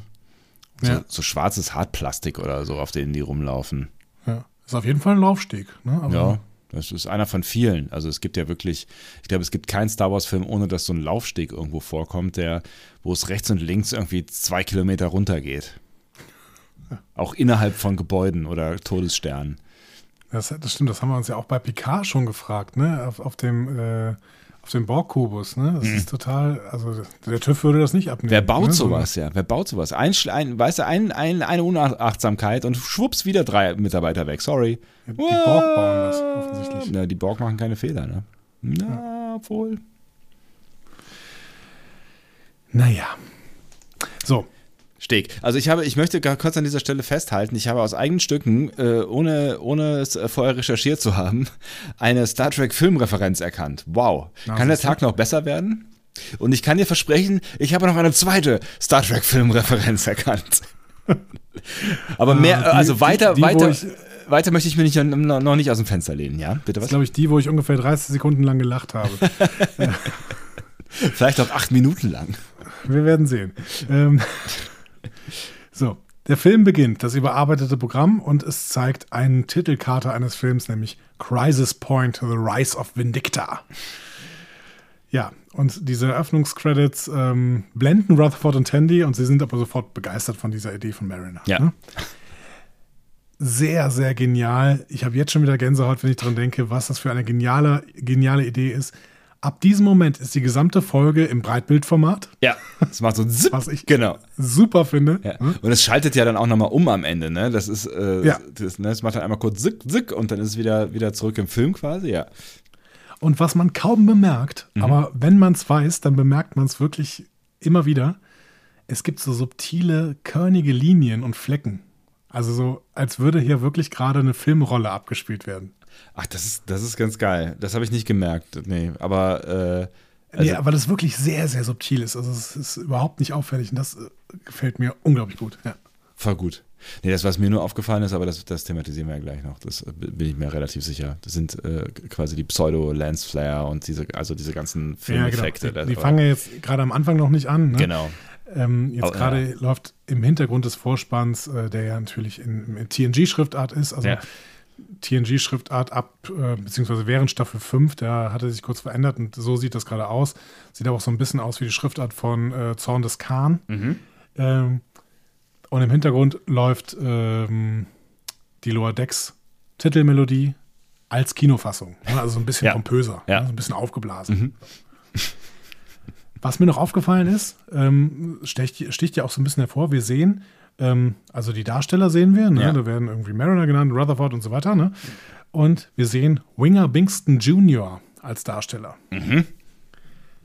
Und das war der Typ, der in Moist Vessel eine One-Man-Show in der Offiziersmesse gemacht hat, bei der Mariner unfassbar gelangweilt war. Ne? Also wir erinnern uns, Mariner ist da kurzzeitig befördert worden und der musste da diese One-Man-Show machen. Ach, witzig, okay. So.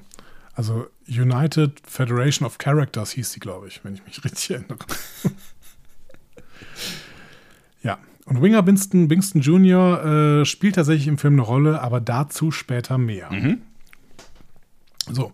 Bäumler protestiert wieder, weil er den Film einfach nicht machen will. Und Mariner antwortet: Ja, kein Problem, du bist quasi Xon. Schaffst es wahrscheinlich eh nicht in den Final Cut. Erinnerst du dich an den Verweis? Nee. Xon. Wir haben drüber gesprochen. Wir haben drüber gesprochen? Ja. Xon. Okay, hilf mir. Xon war ein Charakter aus der nie umgesetzten Star Trek-Serie Star Trek Phase 2. Neben Decker und Elia, die ja auch da Charaktere waren. Und die, dann sind aber Decker und Elia in Star Trek 1 im Film verwurstet worden und Xon nicht. Der sollte von David Goodrow gespielt werden, ein Vulkanier. Vulkanier. Ja. Ist so, war so eine Art Spock quasi. Ne? Ja. Ähm, aber dann war ja klar, äh, für den Film braucht man Xon nicht mehr, weil Leonard Nimoy ja zurückkommt. Ne? Das heißt, man hat so ein paar andere Charaktere aus Star Trek Phase 2 drüber genommen. Ne? Hört dazu unsere Folge über den Film. Und äh, Leonard Nimoy eh ist aber hören, zurückgekehrt. Ja. Und Xon ist gestrichen worden. So. David Goodrow spielt dann noch äh, so einen Commander in der, in der Station, irgendwie in der Erdenstation, Commander Branch. Ich erinnere mich wieder, ja. Genau.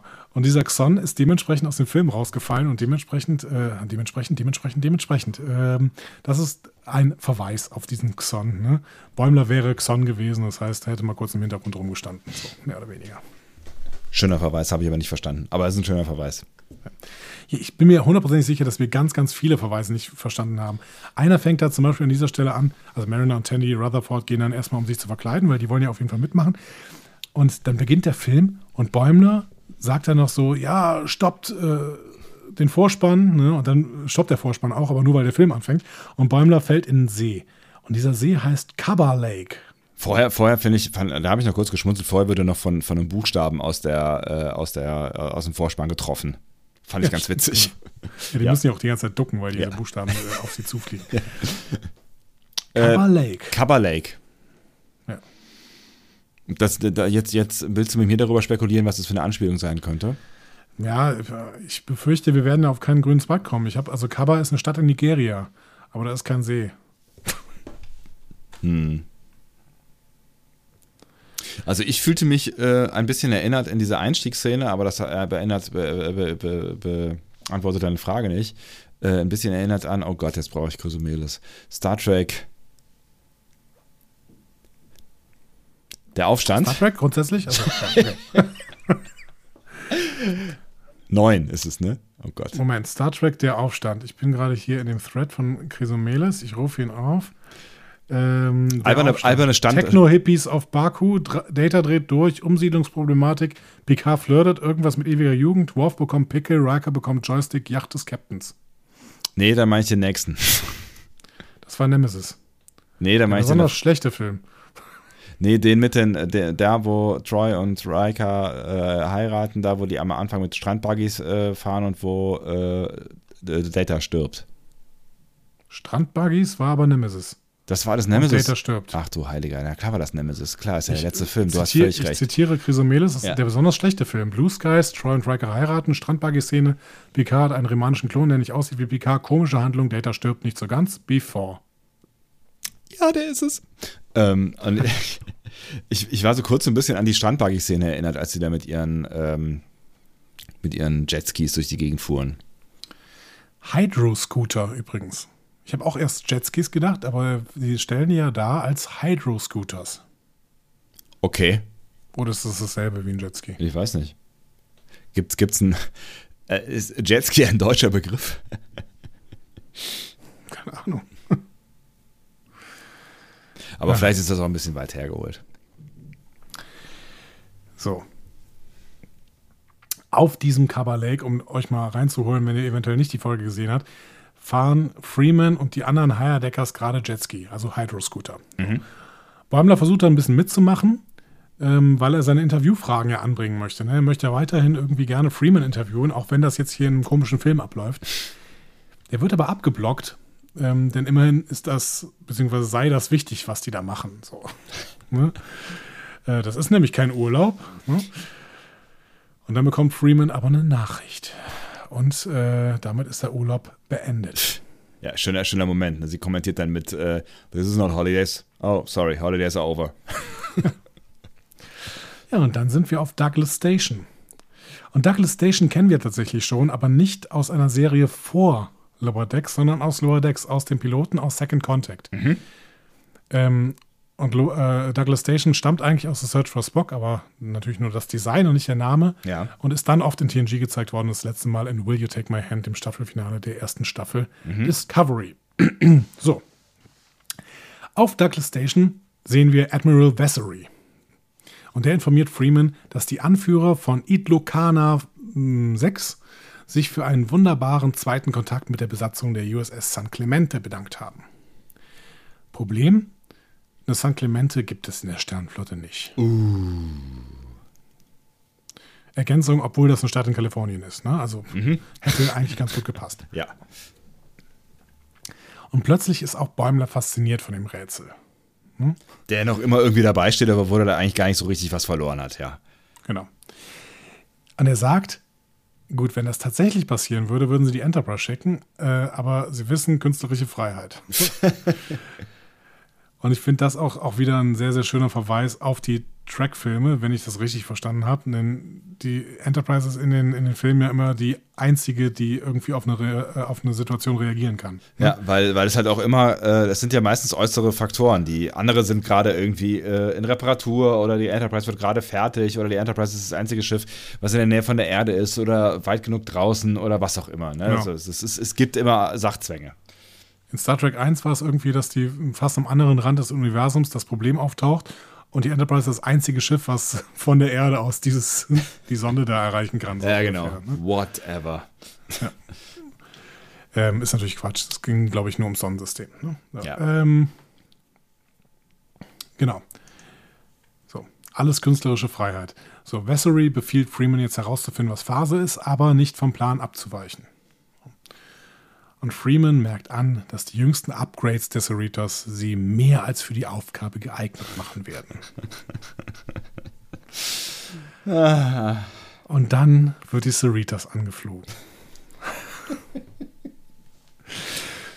So, den Gag rafft man natürlich nach zwei Sekunden, aber ich finde es wunderbar, wie lang er durchgezogen wird. Ich finde es auch großartig. Ich, ich habe ich hab mich an der Stelle echt gefragt, wie lange sie es jetzt wirklich machen. Also ich meine, diese Szene, die gibt es ja so in nahezu jedem, jedem äh, Star Trek-Film eigentlich, ne? Aber äh, also, die, die Perversion dieser Szene ist ja tatsächlich, wie wir festgestellt haben, in Star Trek der Film, ähm, was mir auch so nicht bewusst gewesen ist. Und ich habe echt gedacht, mal gucken, wie lange sie es jetzt durchhalten. Und, aber sie können es nicht länger als das Original in, in Star Trek der Film machen, weil dann wäre halt die Folge zu Ende gewesen. Ja, genau.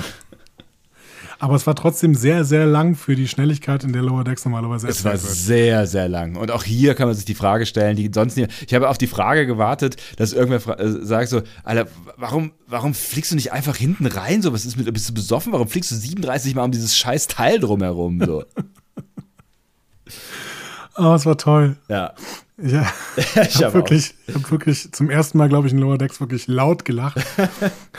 ich habe auch echt gut gelacht. Das war eine, es war, es war einfach eine sehr, sehr, eine sehr, sehr schöne Referenz, ja.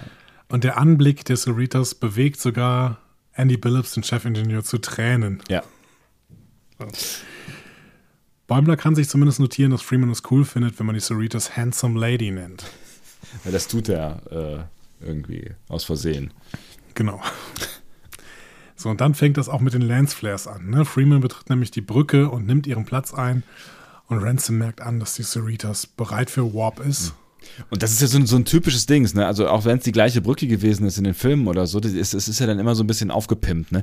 Die, das Lichtdesign ist ein anderes, es ist so ein bisschen dunkler und plötzlich leuchten die, die, ähm, die, die, die Anzeigen irgendwie alle so ein bisschen anders Ja. und es ist so ein bisschen so ein Schimmern im Raum und die auch, das hast, ich weiß nicht, ob du das auch gehört hast, die Soundkulisse ist dann immer intensiver. Es hat, es hat total viel gepiept und ge, also es war auch so viel, viel mehr Retro und so irgendwie.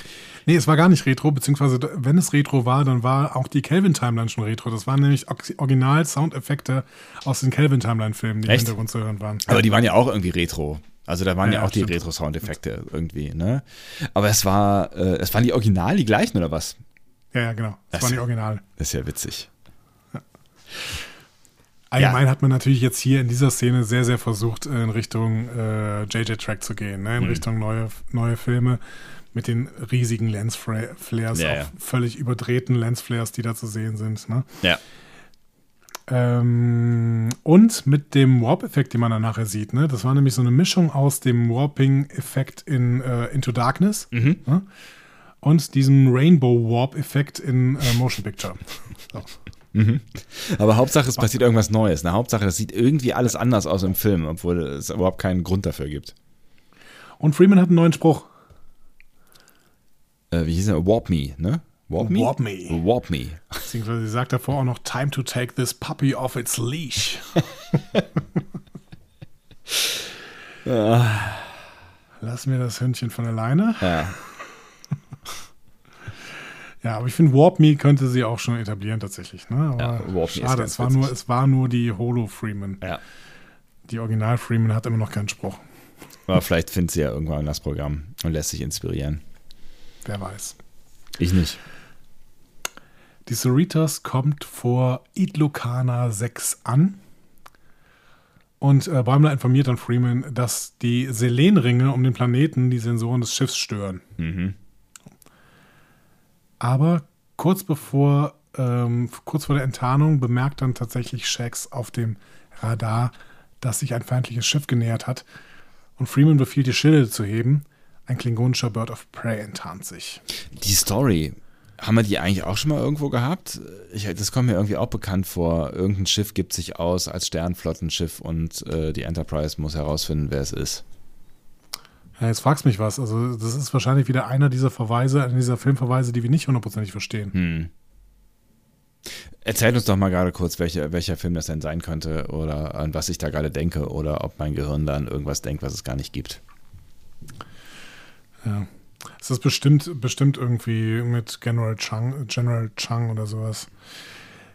Benigtas Schiff sieht auf jeden Fall aus äh, wie ein modifizierter klingonischer D7-Schlachtkreuzer. Das wissen wir ja mittlerweile, weil wir mittlerweile Experten für D7-Schlachtkreuzer sind. Na Gott sei Dank für irgendwas. Sie sind offenbar in eine Falle geraten, ne? Like a rat to the bait, Freeman. Ähm, und ich muss sagen, also was, was Tawny Newsom in dieser Episode an Voice Acting veranstaltet, ist ganz, ganz große Kunst. Ja, Also ich, ich, ich habe das geliebt, wie sie ihre Stimme als Vindicta umstellt. Und man merkt ja wirklich, dass es hier eine Schauspielerin ist, die schauspielert, wie man schauspielert. ja. Ne? Auch mit so rollendem R und so und Genau. äh, ja. Like a rat to the bait, Freeman. Wunderbar. Wunderbar, wunderbar. Ja, wir sehen dann auf dem Bildschirm auch Mariner als Vindicta in Piratenklamotten. Und sie stellt sich vor, ich bin Vindicta, die personifizierte Rache. Und Kapitänin der Winpokalypse. Musste sie selber ein bisschen üben, äh, auszusprechen. Genau, sie wusste gerade nicht genau, wie ihr Schiff denn wirklich heißt. Hat die dich an irgendwen erinnert? Ja, auch hier wieder, es geht wieder in diese, diese Filme rein, ne? Also irgendwie Ich ein Stück weit vielleicht auch Kahn. Ich war so ein bisschen, ja, ja. Ich war so, so ein bisschen bei Arachnia äh, aus, ähm, aus Voyager, äh, als, als Janeway äh, die Geliebte spielt hier von dem, ähm, wie heißt er denn noch gleich? Ähm, Der Böse, der gegen äh, Captain Ja. Planet. Fuck. Entschuldigung. Äh, Ähm, wie heißt er denn noch? Ich höre dich tippen. Captain Proton ist ja, so, das war mein Hirn schon mal. Und er heißt Chaotica. Chaotica, natürlich. Deswegen war sie auch Chaotica's Bride. Ja. Ja. Ja, so ein bisschen, ähm, aber natürlich nur wegen dem, äh, wegen dem Spielstil, den Tony Newsom hier drauf hat. Ja, ne? Also ja, ja, dieses, schon. Dieses Überkandidelte. Das ne? andere sieht eher ein bisschen, also das, das Outfit sieht ein bisschen nach Kiss und weiß nicht aus. Kiss und Kahn. Kiss und Kahn. It's like Kiss and Kahn. Aber es wird ja noch ein bisschen kahniger gleich, das werden wir gleich sehen. Aber erstmal stellt sie ihre Schergen vor, ne? die äh, Mariner Vindicta. Und zwar Tandy, die spielt sich selbst als stereotypische Orion-Kriegerin, Kriegerkönigin sogar, ne? Ja. äh, mit viel Piraterie drin. Und wir haben Rutherford, der einen Cyborg spielt namens Bionic 5. Äh, Bäumler hätte auch mitspielen dürfen, spielt aber jetzt nicht mit und wird stattdessen von jemandem namens Shampoo gespielt. Der äh, ist schon eine kleine traurige Gestalt. Ja. Und Bäumler beschwert sich zuerst, warum er denn so dargestellt wird und äh, sieht dann aber auch kurz danach ein, so, ja, okay, ja, gut, ja, das hätte ich auch sagen können. Okay. Ein Stück weit bin ich das schon so. Ja. Ja, Freeman fragt, warum Vindicta sich als Sternenflotte ausgibt und Mariner antwortet verärgert, also Vindicta, Ja. Mariner antwortet verärgert, dass äh, Freeman nichts anderes als ein, so wie man soll man das jetzt übernennen, übersetzen, Laufmädchen. Oder Mhm. wie würdest du die weibliche Form von Laufbursche nennen? Ja, Laufmädchen. So. ja, Bursche, Also, Freeman Madel, ist Laufmadel. Laufmadel für die Sternenflotte. Mhm. Und dann killt Vindicta kurz Shampoo, weil der ihr Kaffee statt Tee bringt. Da wäre dann Bäumlers Rolle zu Ende gewesen. Genau. Aber er wäre Ähm. drin gewesen, ne? Er wäre wär drin gewesen. Der Phaser ist ganz spannend, den äh, Vindicta hier hat. Das ist quasi so ein, so ein Zerstäuber, ne? Also, Sie kann vier Phaser Feuer hintereinander quasi abfeuern. Tuck, tuck, tuck. ja, und äh, wenn es die Leute trifft, dann lösen sie sich quasi auf. Ja, aber das kennen wir doch aus Star Trek. Ja, aber das ist meistens eher so, sind so verbotene Waffen, Ja, die äh, die Leute nicht haben dürfen. Und wir kennen diese jetzt direkt aus TNG Loud as a Whisper, der Ach, stumme was. Vermittler. ach, die, genau die Waffe, die gab es schon. Ja, genau. Das ist Diesen ja witzig. Verdampfungseffekt und die sah genauso aus. Ist ja witzig. So, ähm, Freeman sieht jetzt, also sie sieht Vindicta als verrückt an, weil sie nicht kapiert, was die redet. Ne? Ja. So, klar. Ne? Ähm, und Vindicta beginnt aber dann The Tempest zu zitieren, was die Brückencrew Crew sehr verwirrt, bis die merken, dass das tatsächlich eine aufgezeichnete Nachricht ist. Ja, Vindicta sagt zu Mariner, äh, Moment, als Vindicta sagt Mariner, so, Ja. so rum, zu Ja. Freeman, die Hölle ist leer und die Teufel sind hier oder unsere Feste sind jetzt äh, beendet. So. Und Ransom fragt dann auch, zitiert diese Tempest und die Antwort ist natürlich ja. Ähm, und das ist wieder eine Anspielung. Ne? Also natürlich ist Shakespeare immer eine Anspielung in Star Trek.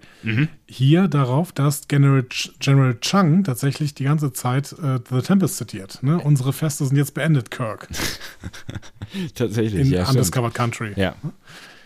Ähm, und ähm, kannst du dich noch daran erinnern, was die letzte, das letzte Zitieren von The Tempest war in Star Trek?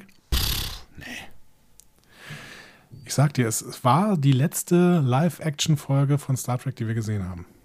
Die letzte Live-Action-Folge von Star Trek, die wir gesehen haben. Boah, was haben wir denn als letzte Folge? Boah, das an einem Freitagabend nach, nach der Woche. Was war denn die letzte Folge, die wir, die wir besprochen haben? War sogar eine der letzten Szenen dieser, dieser Folge. Eine der letzten. Haben wir nicht, haben wir nicht äh, hier äh, What Little Girls Are Made Of gemacht als letzte? Nee, danach kam haben Nein. noch irgendwas gemacht, was? Wirklich chronologisch die letzte, die äh, neu war. Ach so. Also äh, Picard. Also die letzte Picard-Folge. Genau. Ad in Arcadia Ego Part 2. Und äh, als Data stirbt, zitiert Picard The Tempest während Ach, des was. Todes. Ach, witzig. Okay. Also wir sind ganz, ganz nah wieder an Star Trek-Geschichte, wenn wir hier The Tempest zitiert haben. Witzig. Aber ja. ähm, Kahn hat ja auch schon Shakespeare zitiert, der hat jetzt nicht The Tempest zitiert, aber auch ganz viel Shakespeare. Ne? Das heißt, ähm, Ja, auch ist hier Hugh, ganz ne? klassischer Trek-Filmschurke. Ja. Auch, ne? Ach so, ja. Ja. Ja, Q wäre jetzt Serienschurke, wenn das überhaupt Schurke ist. Ne? So. Ja. Irgendwie schon, irgendwie auch nicht. Ja. Chaos-Moment. Ja. Ja, gut. Ähm, wie In- gesagt, es war eine aufgezeichnete Nachricht. Ne? Genau, in der Zwischenzeit. In Doppelpunkt. der Zwischenzeit haben Mariner, Tandy und Rutherford es tatsächlich geschafft, die Cerritos zu kapern. Und als allererstes stirbt auf der Cerritos wer? Äh, wer stirbt denn als allererstes? Ja, Ransom. Nee. Nein. Vorher noch. Ja. Winger Bingston Jr. Ach so. stimmt, stimmt, stimmt. Äh, Der soll nämlich gerade irgendwie ein Autogramm geben und dann landet aber das, äh, das, das äh, Attack-Pod, würde ich es mal nennen, ja, von Vindicta, landet äh, auf ihm drauf quasi. genau, Bums. Also, ja. Wir sehen, Mariner mochte den wirklich nicht. Den wollte sie als allererstes mal killen. So. Geil. Ja, stimmt. Ja, und dann beginnt Vindicta Mariner auch jedes Crew- Crewmitglied zu töten, das sie, äh, das ihr nicht Freeman bringt. Also quasi jedes Crewmitglied. Nachdem sie den äh, Umhang ähm, losgerissen hat, den sie sich in der Tür eingeklemmt hat. Äh, Ja. Mit dem Kommentar. Ganz kurze Unterbrechung. Ja, it's a lot of fabric. Ah. Ja. Äh, Tanny und Rutherford sind erstmal begeistert von der Detailgenauigkeit, wie die Besatzung hier ähm, nachsimuliert ist. Da geht es irgendwie um so einen äh, Officer Landry oder Landry oder sowas. Und dann merkt Rutherford, Moment mal, dann wird ja auch Billups hier irgendwann sein, irgendwo sein. Und dann kann ich meinem Chef quasi alles sagen, was ich ihm schon immer mal sagen wollte, weil der ja nur ein Hologramm ist. ja. Also Rutherford ab, der ab Richtung äh, Maschinenraum. Ja, so. Man hat so das Gefühl, auch so ein bisschen Wut entbrannt oder so. Also sehr auf jeden Fall emotional aufgewühlt. Also, ne, jetzt will er ihm endlich mal so die Meinung sagen. So. Genau. Ja. Mariner versucht Tandy dazu zu bringen, ein bisschen Spaß in ihrer Rolle zu haben und ein paar Sklaven zu nehmen. Ähm, aber Tandy scheint sich an dieser Stelle schon nicht so richtig wohl zu fühlen mit diesem Klischee, in das Mariner sie hier packt. Was man gar nicht verstehen kann. Mensch, Stereotype. Ja. ja. Bevor dieser Protest äh, jetzt hier wirklich ausgesprochen werden kann, ähm, dampft Mariner noch so ein paar Besatzungsmitglieder ein und ähm, Tandy ist erstmal wieder still. Mhm. Aber wir lernen in dieser Folge noch wirklich ein bisschen was Deeperes über die Orions und Tandy, aber dazu später mehr. So. Ransom kommt in die Szene und versucht sie mit Attack Formation Raptor aufzuhalten. ja, Mariner erschießt ihn. Ja. Vorher erklärt Schade. er noch, wie, äh, wie, wie er sich selber irgendwie aus solchen Situationen immer gerne gerettet hat, bla bla bla, macht noch irgendwie so ein bisschen auf dicke Hose, ne? Ja, und das war, fand ich aber auch einen total netten Verweis. Habe ich auch nirgendwo gefunden, aber ich, ich finde, das ist ein sehr, sehr starker Star Trek-Verweis. Er fragt sie nämlich, ob sie nur quasseln kann oder auch rennen. und ähm, dann erschießt sie ihn und er sagt, oh mein Gott, sie kann beides, quasseln und rennen, also walk and talk. Ne? Also g- quasi ein, ein Verweis an die Walk and, die berühmte Star Trek Walk and Talk Szene im äh, Gang eines Raumschiffes. Genau, in jeder Folge so ungefähr. Ja. Ne? Also walk and talk ist ja wirklich Star Trek in Reinkultur. Ja, das stimmt. Dementsprechend, ich glaube, das war ein Verweis dahin. So. Ja, als Ransom im Sterben liegt, äh, kommt Bäumler zu ihm und fragt ihn, was sind Freemans Lieblingskekse? Ja, zuerst fragt, fragt er, ne, genau, er fragt ihn ja erstmal irgendwie, kann, kann, kann, kann man sie mit Keksen bekommen? Und er sagt ja, auf jeden Fall, Kekse sind eine super Idee, sie hat eine Schwäche für Süßes, aber sie ist allergisch gegen. Tod. also sie ist nicht allergisch gegen Tod, sondern Ransom stirbt in diesem Moment. Siehst du, das wäre jetzt der perfekte Moment gewesen für eine Vikana-Werbung. Ne? da hätten wir jetzt, wenn Vikana uns Geld bezahlen würde, ne, hätten wir jetzt sagen können, und wisst ihr, was die richtige Antwort gewesen wäre? Vikana, Wikingerkekse. Schmecken auch im Tod. Oder sowas. Keine Ahnung, irgendwie so. Ne? Aber uns zahlt ja keiner. Ja. Auch Schokokekse von Vikana können was auch immer. Ja, Allergien heilen. Genau. Man darf keine falschen Sachen behaupten, ne? bin mir nicht sicher.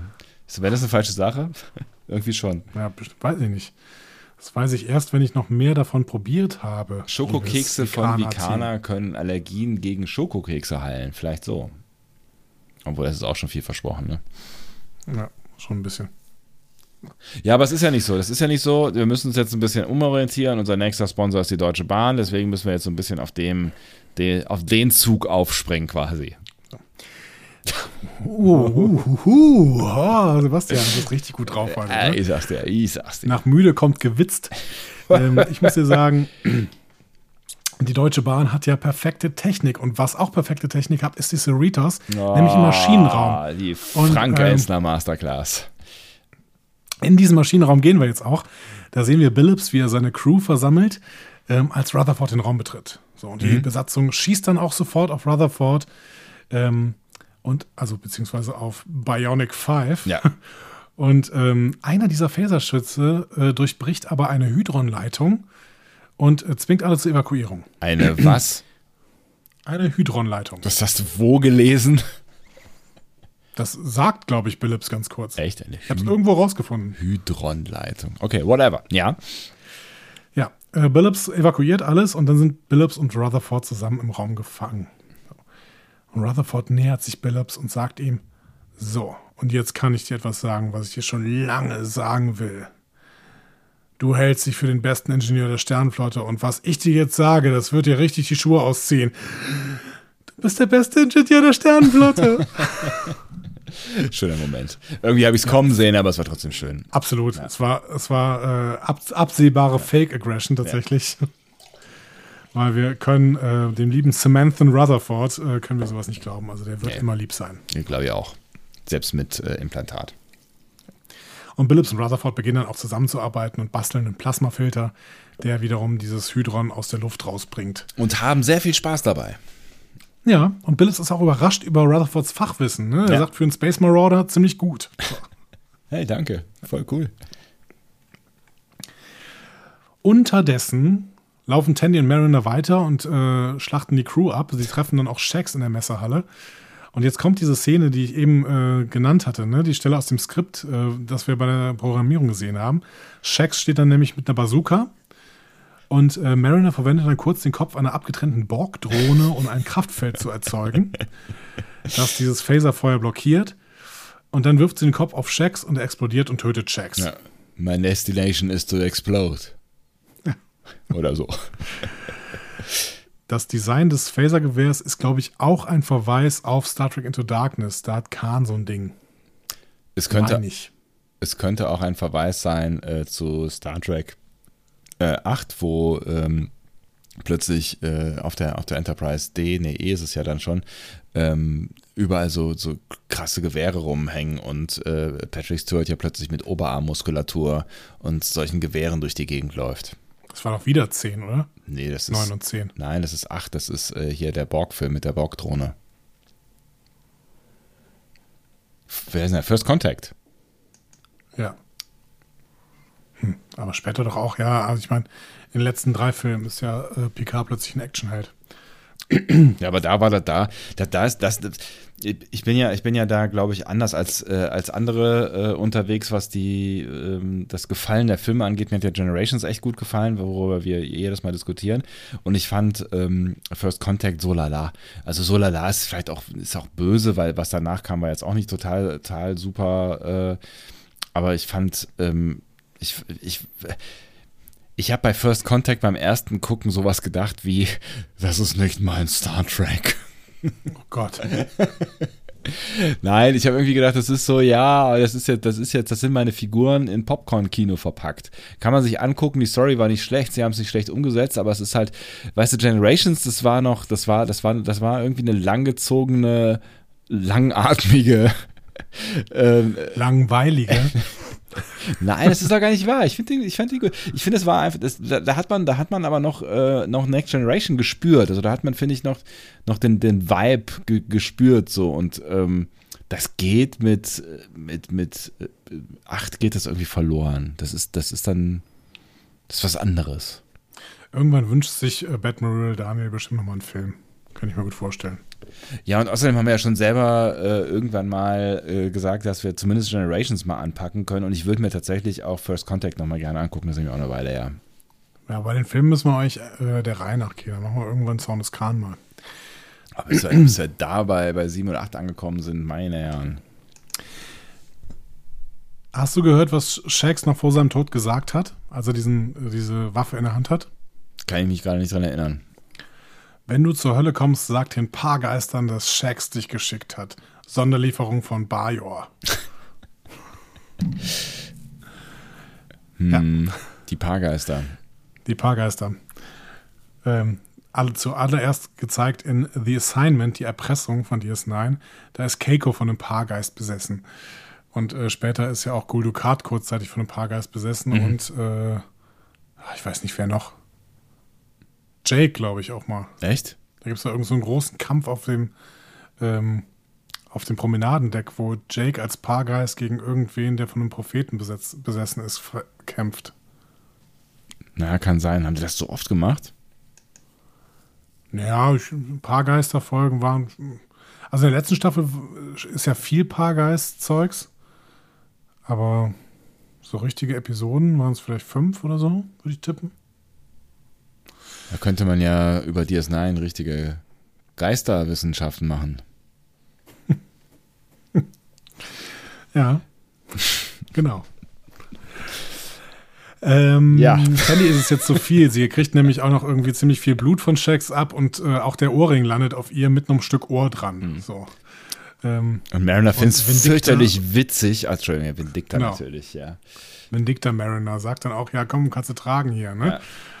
Und äh, du bist doch hier äh, Orion-Pirat, ne? Und dann rastet Tandy mal kurz aus, macht, äh, sagt, hör mal, die Orions, das sind gar keine Piraten mehr, zumindest nicht mal alle. So.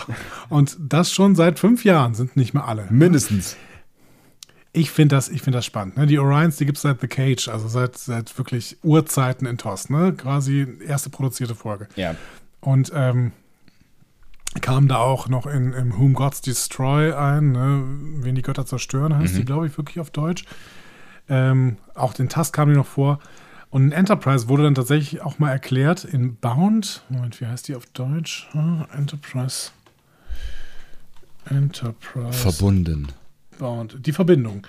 Ähm, da wurde tatsächlich auch äh, erklärt, dass die Sklaven tatsächlich die Meister manipulieren bei den Orions. Das heißt, die Sklaven sind die eigentlichen äh, Machthaber bei den Orions. Mhm. Tandy ist nicht der erste Orion, den wir in der Sternenflotte gesehen haben. Entschuldigung, das ist wer? Weißt du noch? Ui. Auch in einem Film. Das ist mein Tipp.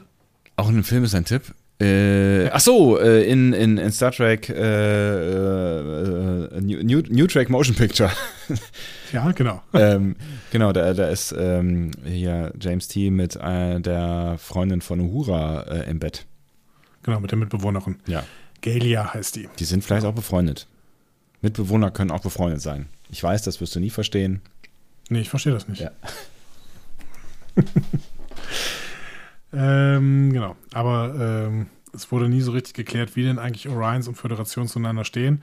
Wir haben noch The Escape Artist gesehen, den Shorttrack, ne, mit diesem Matt-Shorttrack. Ja. Ähm, da sehen wir auch die Orions und da werden sie auch wieder mit äh, Kriminalität äh, verbunden. Ähm, Orion-Syndikat in DS9 ist immer böse. Ne? Also wir haben die Orions wirklich immer als irgendwie kriminelle Mafia-Organisationsspezies kennengelernt. Und das, das, das kann natürlich auch so ein bisschen so ein Verweis darauf sein, wenn man das so lesen möchte, auf ähm, ja doch häufig stereotyp gezeichnete äh, äh, Völker. Ne? Also das ist ja, ne, die Ferengi sind alle geldgierig und äh, frauenfeindlich, so. Ne? Also das, da, da ist ja wenig wenig Spielraum. Also es gibt dann Einzelfälle, wo, wo dann mal Leute anders sind, ne? aber ähm, es, wär, es gibt schon einige, ne? die Cardassianer sind alle böse und kalt, so. Ähm, ne? Wie gesagt, es gibt Einzelfälle, wo das mal gebrochen wird, aber ich ja, die finde. Cardassianer finde ich, das, das finde ich, da bist du unfair, weil ich finde, die Cardassianer wurden in DS9 schon sehr, sehr schattiert gezeichnet. Weil es Garak gab? Nee, nicht nur weil es Garak gab, sondern weil auch die, äh, weil auch da so wirklich ähm, Cardassianer mit Herz gezeigt worden sind ähm, in bestimmten Szenen, in bestimmten Folgen mit Kira, die ja irgendwie auch sich teilweise mit so einem Pseudo, Pseudo ihr Vater zum Beispiel sehr, sehr gut versteht und dann äh, auch klar wird, dass ähm, Ja, ja, also, ja, ja, du hast schon. Cardassianer auch Gefühle haben und so und ähm, gerade auch gute Eltern sind zum Beispiel, ne? also wirklich auch für, Familien ähm, bezogen, die Cardassianer. Ja. Ja, stimmt de, de, dein Punkt ist natürlich trotzdem richtig. Ne? Also es wurde sehr, sehr oft eben eine ganze Spezies über einen Kamm geschert. Ja. ja. ja. Ähm, aber wir können jetzt mal deren denken, entweder wollen die genau das auflösen, weil Discovery das ja auch die ganze Zeit versucht aufzulösen und ähm, Picard ja auch so ein bisschen, wobei das vielleicht nicht so ganz gelungen ist bei Picard. Ja. Ähm, oder die wollen uns sagen, dass 2375 eine Orion-Reform gewesen ist. Ne? Und seitdem auch nicht mehr jeder Orion ein Pirat ist. Eine Orion-Revolution. Ja. Genau. Möglich. Ne? Können wir mal ein bisschen beobachten, denn die Orions werden uns bestimmt nochmal in irgendeiner der kommenden Serien begegnen. Aber dann wäre das jetzt hier mit Kanon und da müsste man da irgendwie mit umgehen. Ja, aber das ist doch okay. Also ich finde, ich bin nicht der Meinung, dass wir ähm, Lower Decks aus dem Kanon rausnehmen sollten. Nö, auf gar keinen Fall. Ich wollte es nur gesagt haben. Also das wäre dann schon aber, eine Änderung im, im äh, Bild der Orions bisher. Aber haben wir da gerade noch eine Minute? Ich würde nämlich gerne noch eine These mit dir diskutieren, die ich in einem anderen Podcast gehört habe. Ich kann mal, ich kann mal, kurz, ich kann mal kurz äh, die Regie fragen. So, haben, wir, haben wir noch eine Minute für eine Diskussion? Nee, er, nee, also ja. Ja, wenn Andi eine Minute sagt, dann okay. Ja, ja, ich versuche drauf zu. Ja, okay. Ja, eine Minute haben wir noch. Okay, cool. Danke. Also sag, sag danke bitte. Danke, sagt Andi. Ja, ich weiß. Ja, nee, komm, lass mal gut sein. Ja, danke sagen Sie auch. Super, sehr schön. Ich, ich habe bei Planet Track FM äh, bei unserem lieben Kollegen Björn Sülter, liebe Grüße an dieser Stelle. Grüße. Ähm, der äh, zwischendurch nochmal so einen kleinen Cast macht mit äh, Moritz Wohlfahrt und mit Claudia Kern zusammen. Habe ich eine tolle These von Claudia Kern gehört, die nämlich äh, sagte, ähm, ja, man kann Lower Decks als Kanon sehen. Also das hat sie nicht gesagt, aber das hat sie in dem Zusammenhang gesehen. Ja. Weil das, was Mariner hier erzählt, nicht zwangsläufig das ist, was wirklich passiert ist. Denn Mariner ist, äh, und das sieht man an ganz vielen kleinen Details, eine unzuverlässige Erzählerin. Aber es ist aus der Perspektive von Mariner erzählt. Ah. Und das finde ich eine total spannende These. Wenn Mariner eine unzuverlässige Erzählerin ist, dann müssen wir alles, was sie erzählt, erstmal nochmal durch einen Filter laufen lassen und müssen sagen, ja, ob das jetzt wirklich so war, wissen wir nicht, aber es ist halt Mariners Perspektive und dementsprechend können wir sagen, können wir durch andere Serien das auch im Kanon immer noch mal so ein bisschen korrigieren, ne? weil es hat ja nur Mariner erzählt. Ah, es ist eine witzige These, ja. Ja, aber ich weiß, warum sie das äh, meint, so, ne? Da ist, da ist natürlich schon was dran, ne?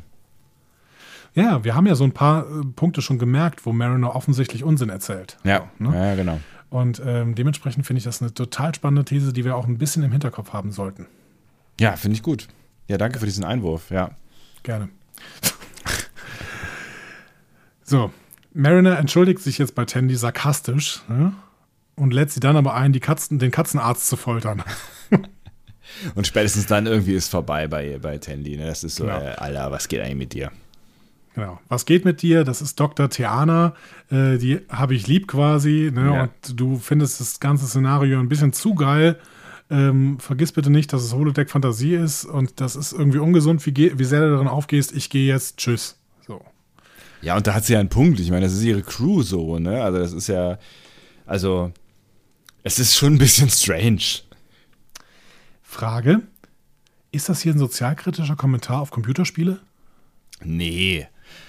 Nee, also echt nicht. Also das, also, nee, glaube ich nicht. Weil ich meine, in, in, in, Computerspielen bringst du nicht deine Freunde um. Also vielleicht spielen Freunde von dir mit und vielleicht auch mal gegen dich, aber das ist ja irgendwie was anderes, als wenn du, ähm, weiß ich nicht, als wenn ich mir einen virtuellen Andi äh, nachbilde und äh, den äh, im Keller foltere. Das, das ist schon irgendwie seltsam.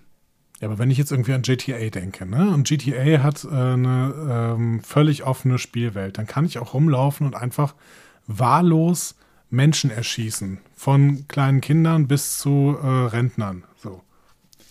Ja, kannst du, wenn du das möchtest, aber äh, es sind immer noch nicht Menschen, die nachgebildet sind nach deinen Arbeitskollegen oder deiner Familie. Okay, also du meinst, das ist nicht ein Kommentar darauf, dass man sich vielleicht in solchen Szenarien dass es schon ein bisschen strange ist, wenn man sich in solchen Szenarien sehr, sehr verliert. Ich glaube, dass ähm, in uns allen wahrscheinlich irgendwie so der, der Reiz steckt, irgendwie was Verbotenes zu tun und dass, dass jeder, der irgendwie GTA gespielt hat, irgendwann mal, ähm, weiß ich nicht, mit einem Bus in ein Einkaufszentrum fährt oder sowas, um mal zu gucken, wie sich das anfühlt. Ähm, und bestimmt machen das auch einige mehr und andere weniger. Aber ähm, ich glaube, das ist was anderes als das, was bei Mariner da gerade passiert, oder? Also keine Angst, ich will jetzt keine äh, Killerspiel-Diskussion vom Zaun brechen, vor allen Dingen, weil ich die immer sehr dumm geführt finde. Ja. Ähm, ja, das würde bei uns natürlich anders laufen. natürlich. Ja. Wir sind äh, dafür bekannt, dass wir immer schlaue Diskussionen führen. Ausschließlich. Aber äh, ich hatte ein bisschen das Gefühl, dass sie schon da so einen kleinen Verweis drauf machen möchten. Weil Mariner ja schon hier sehr in ihren Rache- und äh, Gore-Fantasien aufgeht.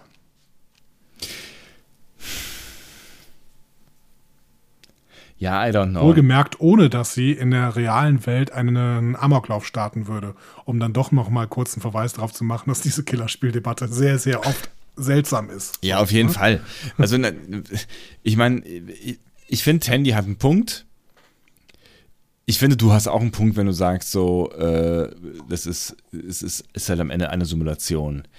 Es ist irgendwie ich finde es nach wie vor irgendwie strange, wenn du halt quasi deine Kollegen erschießt. Das ist immer irgendwie was anderes, als wenn du Zombies erschießt. Oder ähm, auch wenn du Kinder vom Supermarkt bei GTA erschießt. Das hat auch irgendwie, das ist auch seltsam, keine Frage. Mhm. Ähm, aber es ist trotzdem auch immer was anderes als, als äh, weiß ich nicht, wenn du deinen, deinen Vorgesetzten abknallst. Ja, ja, würde ich auch sagen. Und selbst wenn äh, du irgendwie ein Spiel hast, in dem du irgendwelche realen Figuren nachbauen kannst und die dann abknallst, heißt es noch lange nicht, dass du irgendwie die Tendenz hast, das in der realen Welt tun zu müssen. Auch das, genau. Aber genau, das ist, aber das ist irgendwie nochmal eine andere, ähm, nochmal eine andere Diskussion, aber ähm, ja, da, da bin ich auch bei dir, dass das eine mit dem anderen äh, nicht zwangsläufig irgendwas zu tun hat. Und das ist ja quasi der Kern der Kindersch äh, Kinderspiel, Killerspieldebatte.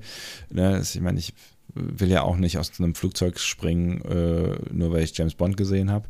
Ja. Ähm, äh, aber der, der, der andere Punkt, äh, finde ich, ist, dass Tandy hier halt einfach einen Punkt hat und sagt irgendwie enough is enough, so da, ich habe da keinen Bock mehr. Also ich kann nachvollziehen, wenn sie irgendwie sagt, ich habe ja keinen Bock mehr äh, zuzusehen, wie du irgendwie meine Freunde zersplatterst. So, ja. das, das du hast aber schon recht. Also es geht Tandy, glaube ich, darum, ne? Es ja, geht, es geht darum, dass sie eigentlich die Leute mag und so, ne? Und, äh, das, so habe ich es zumindest nicht, verstanden. Also äh, geht nicht unbedingt um die Gore-Fantasien. Ich ja. glaube, da, da, hat sie sich ja wenig drüber aufgeregt, im Prinzip, als Marin durch die, durch die Gänge gelaufen ist, sondern es äh, geht ihr tatsächlich um Shacks an dieser Stelle zum. Beispiel. Ja, genau. So. Also so, so halt, hätte ich zumindest gelesen, ja. Total schön fand ich, als Tandy das Holodeck verlässt, verschwindet ähm, das gespritzte Blut auf ihr ja, sofort. Habe ich auch gesehen, ja. ja. So.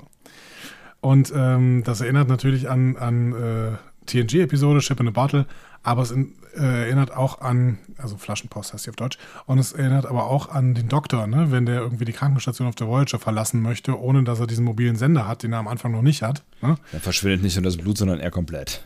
Genau, er, er verschwindet einfach komplett, genau. Das sieht man in, in Projections zum Beispiel. Das Holo-Syndrom heißt die Folge. Mhm.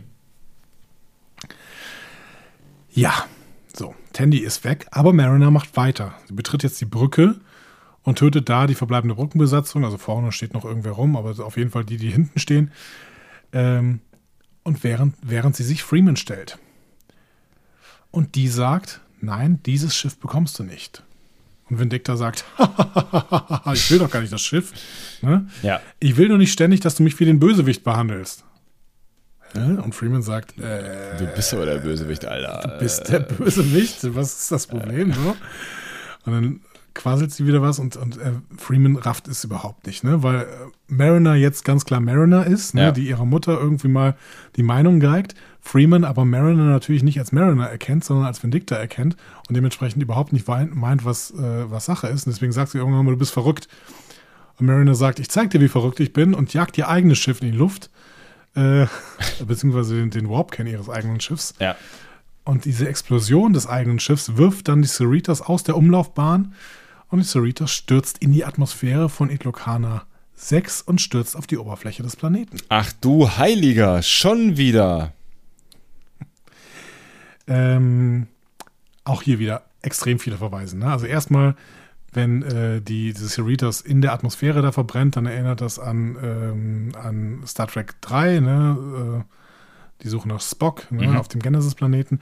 Und wenn die Untertasse auf die Oberfläche abstürzt, erinnert es uns an was? Star Trek 7 Generations, als die Enterprise D schmerzhaft äh, zerschellt auf der Planetenoberfläche. Das hat sich bei dir richtig eingebracht. Ja, ne? Also das, voll. das hast du wirklich immer auf dem Schirm. Ja. Immer. Das ist, also das Da weiß ich auch immer, dass ich dich danach fragen kann. Du denkst immer so, ach, Viridian 3, oh Gott, die Enterprise D, oh Gott. ist, also das ist wirklich ein, ein Schmerz, der tief, der tief sitzt. Das ist so, keine Ahnung, das ist so ein bisschen wie, wenn du dir, wenn du, wenn du, wenn du zuschaust oder dabei zuschauen musst, wie ähm, das Haus, in dem du deine Kindheit und Jugend verbracht hast, von Bulldozern eingerissen wird.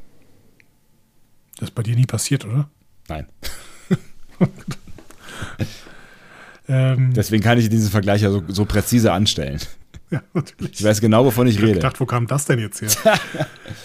äh, die Untertasse der Enterprise stürzt aber auch in Star Trek Beyond auf die Oberfläche eines, Pla eines Planeten ab. Mhm. Ja. Und am Ende ist es halt auch ein Eisplanet. Und man muss zumindest mal ansprechen, dass die Voyager da ja auch irgendwann mal liegt. Stimmt, ja. In unserer, eine, einer unserer Lieblingsfolgen. Also einer Oh, wirklichen. Lieblingsfolgen. Also richtig eine. Es war eine wirkliche Lieblingsfolge. Oh, war die Kacke. Ähm, so. Aber Freeman Ich finde, hat den ich finde tatsächlich hat sie überlebt. gerettet. Entschuldigung. Was? Ja, Chakotay und Harry Kim, die sind auf jeden Fall ein Garant für gute Episoden. Das wissen wir jetzt spätestens seit dieser. So, Freeman hat den Absturz überlebt. Und sie ordnet jetzt die vollständige Evaku Evakuierung aller überlebenden Besatzungsmitglieder an. Ähm, und dafür will sie dann die Schiffsfunktion so lange wie möglich online halten. Und als sie der Crew alles Gute wünscht, unterbricht Mariner sie und verspottet sie, weil sie ihre liebevolle Kapitänsrolle vortäuscht während Freeman wütend sagt, das ist nicht vorgetäuscht. Und ehrlich gesagt glaube ich es ihr mittlerweile auch. Ja, glaube ich auch. Also Freeman ist ungeduldig, ein Stück weit cholerisch auch, aber ich finde, die ist, die ist wirklich ein guter Captain und Starfleet und setzt sich für ihre Leute ein. Ja, finde ich auch. So. Aber bevor wir hier in einen Kampf gehen, sehen wir noch Rutherford und Billups im Maschinenraum. Billups hat nämlich auch überlebt. Und äh, Rutherford hat eine sich schnell wiederholende Notfalltransportsequenz eingeleitet, die die gesamte Besatzung vom Schiff gebeamt hat. Wir wissen ja aus der letzten Folge, dass er Notfalltransport relativ gut kann. Ja, und auch Aus schnell kann er gut. vorletzten, Ja, Aus der vorletzten. als der vorletzten, genau. Äh, aber offensichtlich hat er es mittlerweile auch so geschafft, dass sie nicht alle in Phase sind. Offensichtlich. Zumindest, zumindest im Holodeck, wenn es um einen Film gibt, ne, geht. Ne? Ja. Also weil Billups ist auch dann auch erstaunt und Rutherford sagt, ey, es ist möglich, wir sind in einem Film. Ja, chill mal, da kann man alles machen, was man will, so. Aber das ist natürlich auch wieder ein, ähm, äh, ein Verweis, ähm, weil in, in den Filmen ist Beamen echt viel, viel krasser irgendwie. Also da kannst du, kannst du wirklich alles beamen. Du hast ja teilweise in den Serien auch irgendwelche Grenzen beim Beamen, das ist ja noch relativ vernünftig, Ja. aber in den Filmen geht alles. Ne? Ja, und auch immer Ähm. in, in Warp über was, was auch immer, über äh, Kilometer entfernt und Lichtjahre In, entfernt. Gen in Generations äh, werden auf einen Knopfdruck, Druck, wie viele Leute von einem Schiff gebeamt? Pff, I don't know. Das ist Star Trek. Äh, was, also in der Enterprise, was ist denn in der die Enterprise D hat eine Besatzung von was? Ja, aber es war Generations. Das ist doch dein Film. Ach so. Äh, die Enterprise D hat eine Besatzung von was? 4000 Menschen oder sowas? Ja? Und die, ja, die, die wird ja sein. Das war auch diese Truppe mit äh, unter anderem dem El Aureaner und sowas, ne? die darunter gebeamt worden ist. Und das waren 47. Ach so, es ist Star Trek. Eben. Sag ich doch.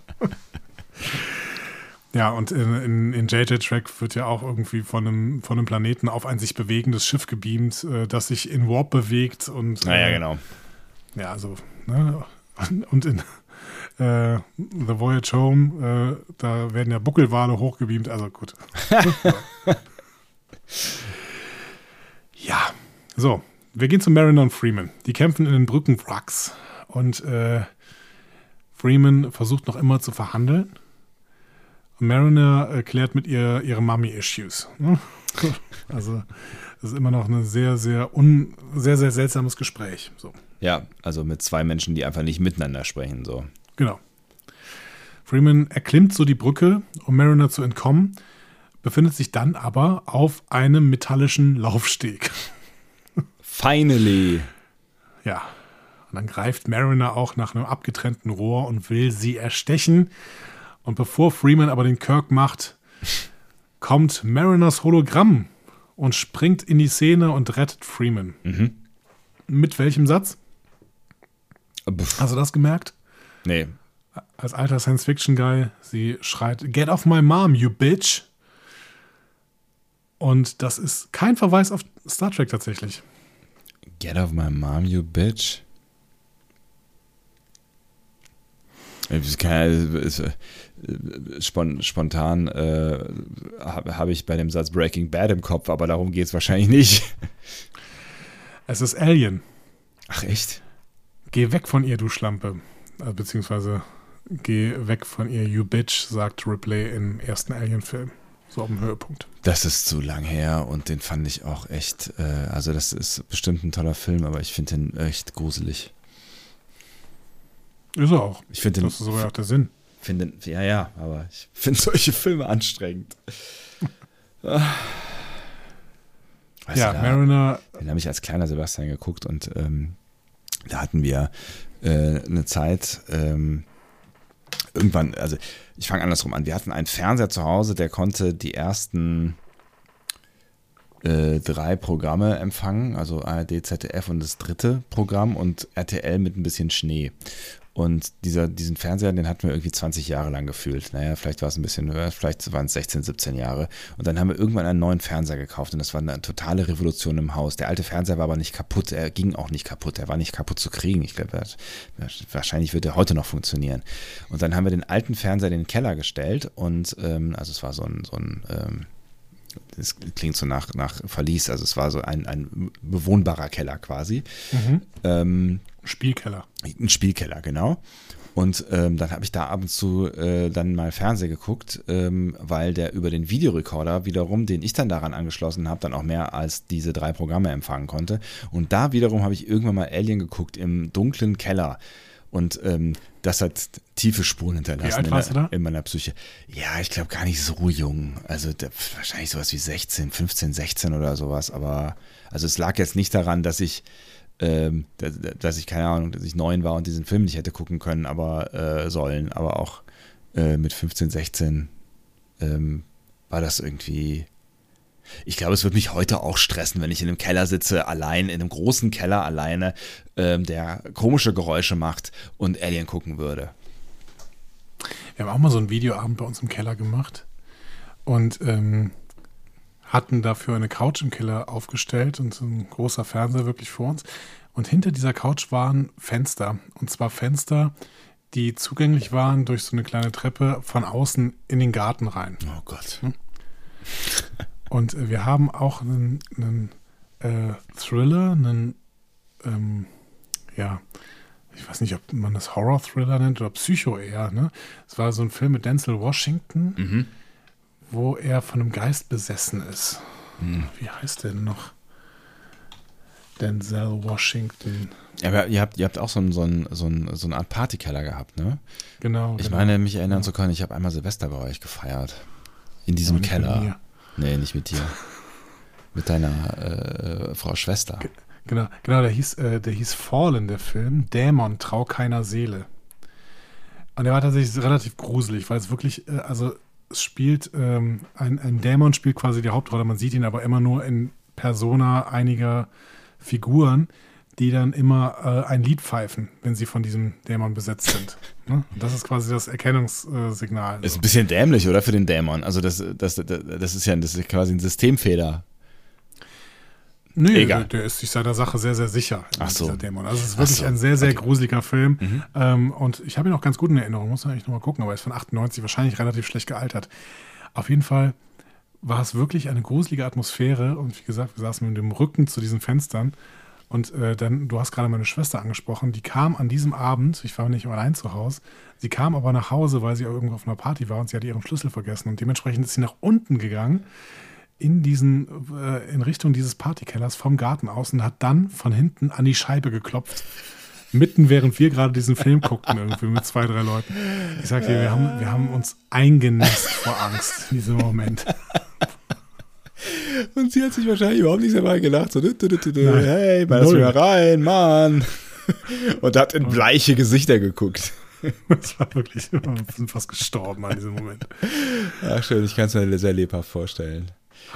Siehst du, deswegen, deswegen gucke ich solche Filme nicht. Das ist doch, das ist doch Stress, den man sich nicht geben muss, oder? Da wirst du, da wirst du doch, da wirst du wahrscheinlich drei Jahre älter für, für nix und wieder Aber du fühlst dich danach schon lebendig.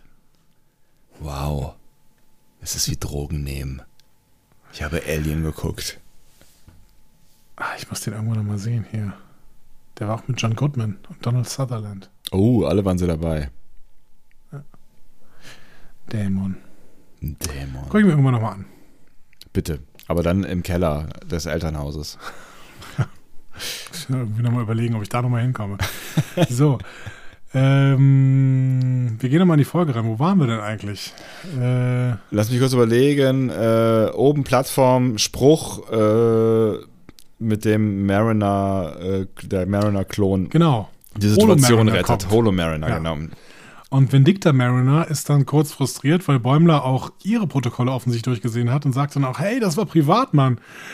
Aber Mariner, äh, Bäumler hört schon lange nicht mehr zu. Ähm, ja, und ähm, dann beamt Mariners Hologramm Freeman weg und geht in den Kampf mit Mariner Vindicta. Ne? Mhm. Sie fangen an zu kämpfen und das Hologramm ist erstmal überrascht, dass ähm, Mariner Vindicta äh, alle ihre Kampftechniken zu kennen scheint. es ist natürlich nicht das erste Mal, dass äh, jemand gegen sich selbst kämpft in Star Trek. Ne? Zwei Episoden, in denen das passiert, kannst du mir garantiert auch sagen. Echt?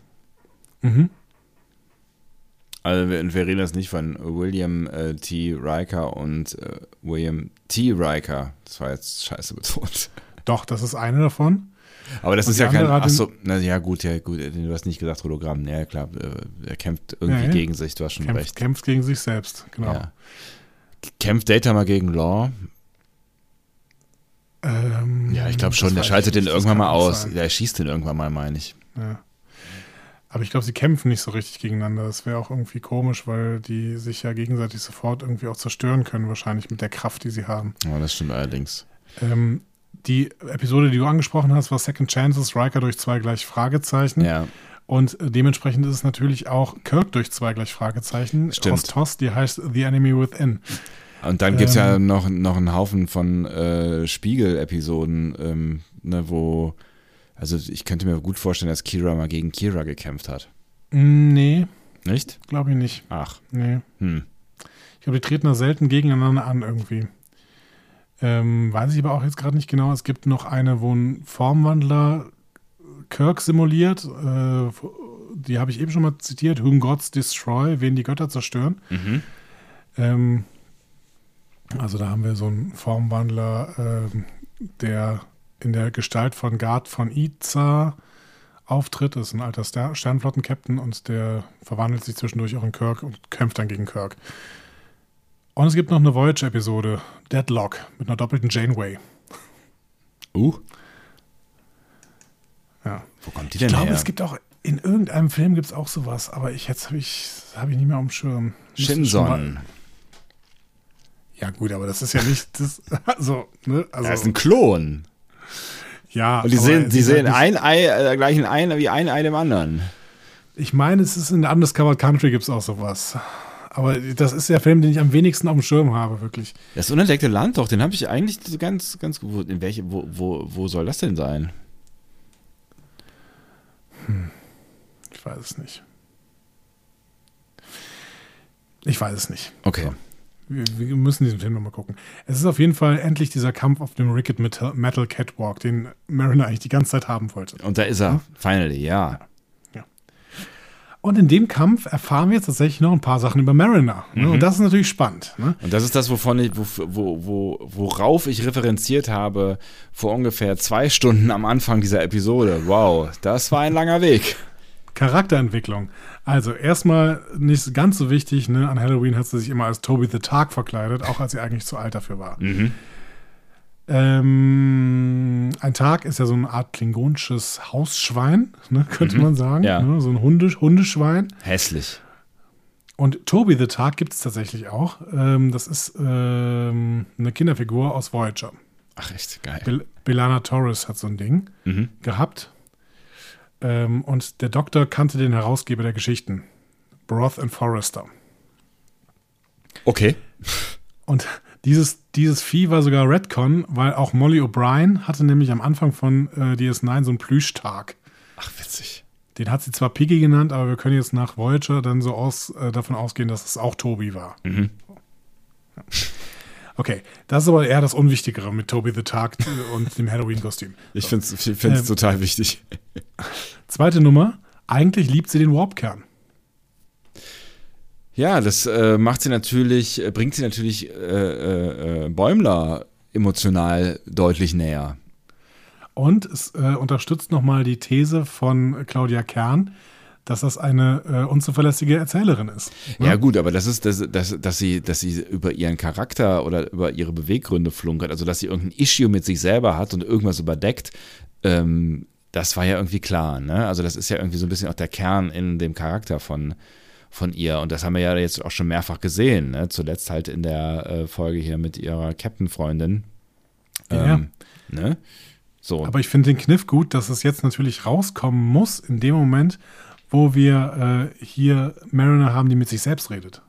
Ja, total. Das ist ja, das ist ja, es ist ja auch fast eine, eine, ja, jetzt, das kann, kannst du besser äh, beschreiben als ich, aber sowas wie eine freudsche Szene irgendwie, wo äh, das, das Unterbewusste mit dem Bewusstsein spricht oder das, Mhm, äh, ja. das, das äh, Über-Ich mit dem Ich oder wie auch immer. Ja, das Über-Ich fehlt ein bisschen, das wäre dann eher das Ich mit dem S. So. ah, ja, genau, so wäre es, ja, ja, genau, ja. Ähm, nächster äh, Fakt über Mariner, sie verstößt nur ständig gegen Regeln, weil das alle von ihr erwarten. Mhm. Spannend, ne? Ja, schon, auf jeden Fall. Aber Aber sie hat irgendwie schon das Bedürfnis, eben erwartungskonform zu handeln in, auf der Cerritos. Und halt beliebt zu sein, auch ein Stück weit, ne? Also das ist ja, das, das, das ist ja vielleicht auch einer der Kernpunkte, weil ähm, wenn wir irgendwas über die Lower Decks gelernt haben, dann, äh, dass die irgendwie nicht so richtig Bock haben auf die Führungsoffiziere und ob die sich jetzt alle so, so dicke sind, weiß ich nicht, aber ähm, auf jeden Fall sind die jetzt nicht die beliebtesten Personen auf diesem Schiff, so, ne? Und das heißt, wenn, wenn Mariner ein Offizier wäre, dann wäre sie vielleicht nicht mehr so beliebt. Oder zumindest ist es ihre Angst. Wahrscheinlich, genau. Ja. Das erfahren wir jetzt nicht spontan hier, aber Nee, genau. Aber es Ähm, könnte eine ihrer Ängste sein, so, ja. genau. Aber ähm, was sie sich quasi auch hier an der Stelle selber vorwirft, wenn du wirklich ein Badass wärst, ne? so, und damit ist klar, sie ist es eigentlich nicht. Ne?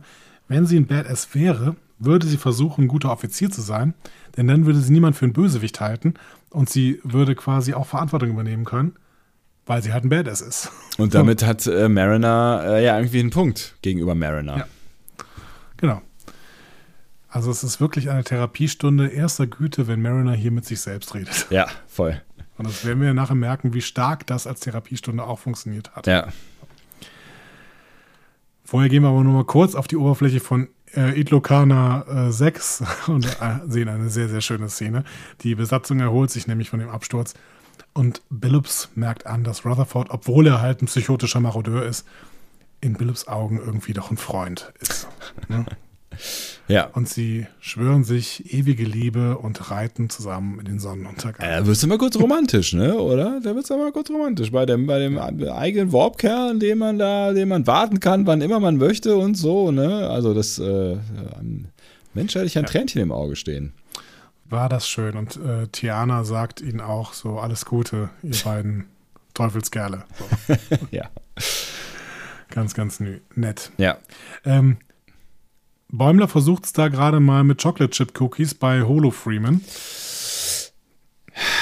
Hat nicht so gut funktioniert, aber wir sehen da tatsächlich Lieutenant Jet wieder. Den äh, kennen wir, glaube ich, noch aus, genau, was war das? Äh, Cupid Errant Arrows? Echt? Was hat er da gemacht? War das nicht der Typ, in den sich äh, Barb, äh, beziehungsweise bei Der Ex, der Ex Bäumler von gedacht Barb hat, oder was? Nee. Ja, doch, doch. Also zumindest, ja, doch, der Ex, ja. War es der Ex? Weiß ich nicht. Es war der Auf Ex, jeden Fall ein oder? toller Typ und äh, Ja. mit dem hat Barb so ein paar Insider gehabt und Bäumler war eifersüchtig. War das nicht Lieutenant Jet? Ah, das weiß ich nicht mehr, könnte sein. Also da habe ich jetzt Naja, gerade nicht drauf Fall- geachtet, tatsächlich in der Szene. Auf jeden Fall haben wir den schon mal gesehen. Und der weiß auch, dass Freeman allergisch gegen Schokolade ist. Hm. Und dementsprechend hält er Bäumler für einen Attentäter. Ähm, und damit ist Bäumler schon wieder raus und darf keine Fragen mehr stellen. Ja, und Jet ist der Held. Punkt 1. Ja. Ja, genau. Ähm, und Jet darf die, äh, darf die Lösung auch nachher präsentieren. Aber vorher gehen wir nochmal kurz auf die Cerritos zurück. Beim weiteren Verlauf Mariner gegen Mariner erfahren wir nämlich noch mehr über Mariner. Ja, sie hasst das Protokoll. So. Aber sie liebt das Schiff und natürlich auch ihre Freunde und sie hält das, was ihre Mom da macht, für absolut berechtigt, denn die Mom ist der Captain, Mariner ist nervig und Mom hält die Hand über sie und spielt dafür die Helikoptermutter. Das ist halt the price you pay. Ne? So. Hm. Verständnis. Spannend, ne? Ja, Verständnis. Da ist doch Verständnis. Krass. Ja. Mhm. Man muss dazu sagen, Mariner hat Vindicta nur so lange aufgehalten, damit die Evakuierung funktioniert und der Timer für die Selbstzerstörung ablaufen konnte. Boom. Tja. Ja, das war's mit der Cerritos, das war's mit Mariner, die sich geopfert hat, um die gesamte Crew zu retten und Vindicta zu zerstören. Und wir haben was über Mariner gelernt, Mariner hat was über Mariner gelernt, Mariner hat was über ihre, Beziehung zu ihrer Mutter gelernt und äh, ja, es, es war ein, ein, eine große Learning-Session hier, ne? Exakt. Wir sehen dann äh, noch, was parallel passiert, denn Bäumler wird am Ende des Programms quasi, also kurz vor dieser Explosion von Jet von einer Klippe geworfen. Ja, dann endet das Programm und Rutherford, Mariner und Bäumler sitzen im leeren Holodeck. Und als Mariner dann kurz darüber nachdenkt, was gerade passiert ist, merkt sie, dass sie wirklich gerne auf der Cerritos arbeitet. und ja. dass diese Therapie dementsprechend tatsächlich funktioniert hat. Ja. ja. Therapy works! Therapy works! Crystals! hm. Ja. Und dann gehen wir quasi auch hier wieder in den Epilog. Ne? In der Lounge gibt Mariner Rutherford gegenüber zu, dass äh, sie viele persönliche Probleme im Programm jetzt lösen konnte. Mhm. Aber auch Rutherford gibt zu, dass er sich äh, gut gefühlt hat und wünscht sich nur, er könnte Billups gegenüber zugeben, wie toll er ihn findet. Mhm. Aber das traut er sich nicht, weil Billups ist einfach zu cool. Wir sehen ihn dann auch kurz, wie er seine Suppe schlürft. Verschüchtert. Schnurres. ja, whatever. Der Inbegriff an Coolheit, der ja, Billups. Auf jeden Fall. Aber es liegt ja immer im Auge des Betrachters und offensichtlich haben wir dieses Auge nicht. Genau, aber Rutherford. Aber Rutherford. Der hat ja auch hat ein ganz auch besonderes Auge. Auge. Ja.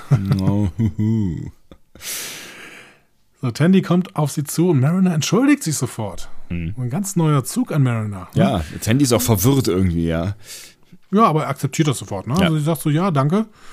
Ähm, und man muss ja auch sagen, es gibt ja auch wirklich viele Orions, die Piraten sind. Aber ähm, ich bin ja froh, ich bin keiner von denen, das siehst du ja daran, äh, dass ich die Sternflotte hier die Karriere durchlaufen habe. Hat sie einen Punkt. Und dann lädt Tandy Mariner ein, mit ihr den, zum Warpcan zu gehen und den Warpcan anzugucken. Mariner sagt, oh, lame, okay, ich komme mit. Natürlich kommt auch Rutherford mit, weil Warpcan gucken ist äh, echt ja. ein Hobby von denen. So.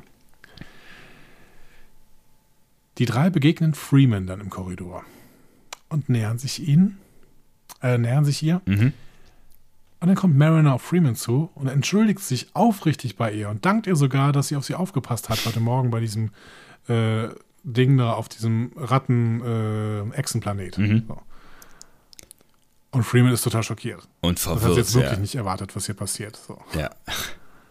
Sie läuft deswegen sofort in äh, Dr. Micklimus äh, Büro und fragt ihn ja, die, die führt irgendwas im Schilde, was hat sie denn zu dir gesagt? Ne? Und ja. Miklimo sagt, das ist vertraulich, da kann ich dir nichts verraten. Ne? Mhm. Und lässt Freeman vollkommen abblitzen. Ne? Die das sehr aufregt. Sie ist frustriert, ja. sie ist frustriert wie eine Ananas, aber auch das will sie nicht hören. Und sie ist in ihrem Verhalten, möchte ich sagen, indem sie, äh, oder dass sie da, dass sie da zeigt, äh, ihrer Tochter gar nicht mal so unähnlich. Nein, null. Das merken wir natürlich auch immer mehr, dass ähm, Freeman und Mariner wirklich Mutter und Tochter sind und man das auch wirklich anhand von Handlungen, die die beiden so machen, merkt. Ja. ja. Bäumler hat immer noch seine eigene, äh, seine eigene Agenda. Der geht nochmal zum Holodeck zurück und sagt, ja komm, jetzt ist ja dieses Programm von Mariner ist ja vorbei. Ähm, beziehungsweise vielleicht kann ich am Ende, am Abspann dieses Films, den Mariner programmiert hat, doch noch irgendwie ein paar Fragen stellen an Freeman. Hm? Und ähm, fragt dann auch so abwesend, gerade als er sich einloggt, ja, Freeman hier, Rollkragenpullover oder mögen Sie nur die Standarduniform? ähm, das ist erstmal ein schöner Hinweis wieder auf dieses äh, Uniform-Ding. Ne? 2380 mhm. ist es offensichtlich wirklich nicht klar, was man da gerade trägt. Ne? Hier Rollkragenuniform im DS9-Stil oder ja. Ähm, das, was die halt normalerweise in Lower Decks tragen. Und dann merkt er aber, wir sind gerade mitten in einer Laudatio von Freeman über Mariner.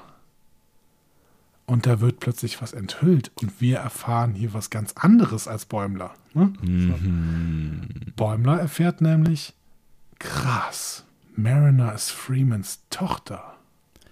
Upsi. Und, und wir erfahren, krass, die wussten das alle nicht. Ja. ja. Hätten wir vielleicht vorher mal vermuten können, dass die das nicht wissen, aber so, äh, es wurde nie bestätigt. Ne? Aber ich, ich bin tatsächlich davon ausgegangen. Ich, wir haben, haben wir da nie drüber gesprochen? Ich meine, wir hätten da auch irgendwann drüber gesprochen am Anfang. Wir haben da mal drüber gesprochen, ja. ne? aber so richtig gesagt wurde es uns nie. Nee, das ist richtig, ja, ja, genau. Aber ich habe es tatsächlich ver ver äh, vermutet, ähm, dass das quasi ein äh, gut gehütetes Geheimnis ist. Ähm, ich finde es aber auch schön, dass äh, wie, wie Freeman hier Mariner begräbt, ne, in so einem Steingrab. Und das ist ja wie das Ende von Generations, deinem Lieblingsfilm. Ja. In dem Picard Kirk genauso begräbt. Ja. Und bei beiden Sachen muss man sich eigentlich fragen, ähm, warum wird Kirks Leiche nicht zu einem Raumschiff zurückgebracht? Und warum sollte Freeman ihre Tochter auf irgendeinem Planeten begraben lassen? Ja, das ist eine gute Frage, ja. Keine Fragen stellen. Keine Fragen stellen, nicht immer. Nee, an, an solchen Stellen bitte keine Fragen stellen. Ja, wir sehen dann, Bäumler ist schockiert. Ne? Er beendet das Programm, dann kommen Mariner, Tandy und Rutherford vorbei und sagen, ja, kommst du mit, überhaupt keinen angucken. Und Mariner sagt, äh, was ist mit dir los? Bist nervös, ne? Ähm, Sieht komisch aus, ja. Hast du einen Geist gesehen? Und er sagt, nein, nein, alles in Ordnung. Ja, äh, aber äh, offensichtlich merken sie, dass er nicht mit zum Robcam will und sagt Mariner, ach so, ja gut, dann viel Glück bei dem Interview mit äh, Freeman. Ne? Mhm. Und da sehen wir dann Bäumler auch im Interview bei Freeman. Und Freeman fragt, ja, wo, auf welchem Planeten wirst du dich denn in fünf Jahren bei Friedensverhandlungen sehen? Äh, und Bäumler stammelt irgendwie rum. Ne? Ja. So, er kann, der kann gar nichts mehr sagen. Der ist so schockiert. Und dann sagt Freeman, ja komm, jetzt entspann dich mal und sag mal alles das Erste, was dir in den Sinn kommt. Mariner! Okay. Was? Warum? Mariner, warum? Ja, die ist heiß. Was? Nein, nicht heiß, sie ist nasty. Also, äh, es, wird, es, wird, nicht besser, ja. Es wird wirklich nicht besser. Ähm, genau, also er kann sich nicht erholen und äh, ja. stürzt dann mit dem Stuhl um und rennt vor Angst kreischend aus dem Bereitschaftsraum. Und Freeman schreibt nur in ihr Pad, okay, offensichtlich hat sich Bäumler nicht auf das Interview vorbereitet. Das ist das Letzte, was das er lesen soll. So cool. ja. ja. Und äh, wenn sich jemand vorbereitet hat, dann äh, Bäumler. Ne? Ja. ja, dumm gelaufen. Wir gehen mal kurz ins Holodeck. Das läuft nämlich weiter offensichtlich, obwohl da niemand mehr drin ist. Ne?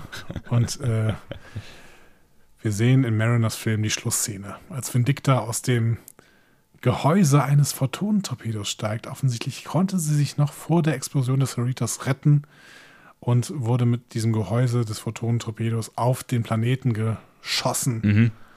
Und sie erwacht und schwört Rache. Aber dann kommt Leonardo da Vinci und erschießt sie mit dem Schrot, mit einer Schrotflinte. Wird nix hier wieder total doppelter Verweis. Ne? Also einerseits ähm, äh, Ende von Zorn des Khan. Ne? Ähm, da ist ja tatsächlich noch eine Szene gedreht worden, in der Spock quasi mit seinem Sarg auf irgendeinen Planeten geschossen wird. Ne? Ja. Ne? Diese Szene ist total spannend. Also jetzt mal ein Vorgriff darauf, dass wir irgendwann Zorn des Khan äh, besprechen werden. Die Szene ist total spannend, weil Nicolas Meyer, der den Film ja geschrieben hat, wollte diese Szene nicht drehen. Aha. Er hat gesagt, ich möchte nicht, dass noch gezeigt wird, dass Spock eventuell noch am Leben ist. Ah, so. geil, okay. Mhm. Und deswegen hat diese Szene tatsächlich ein anderer Regisseur gedreht, Robert Zellen. Echt? Das ist ja geil. Oh Mann, was bei solchen Filmen auch im Hintergrund immer abgeht, ey. Krass. Ja, das ist total krass. Ja.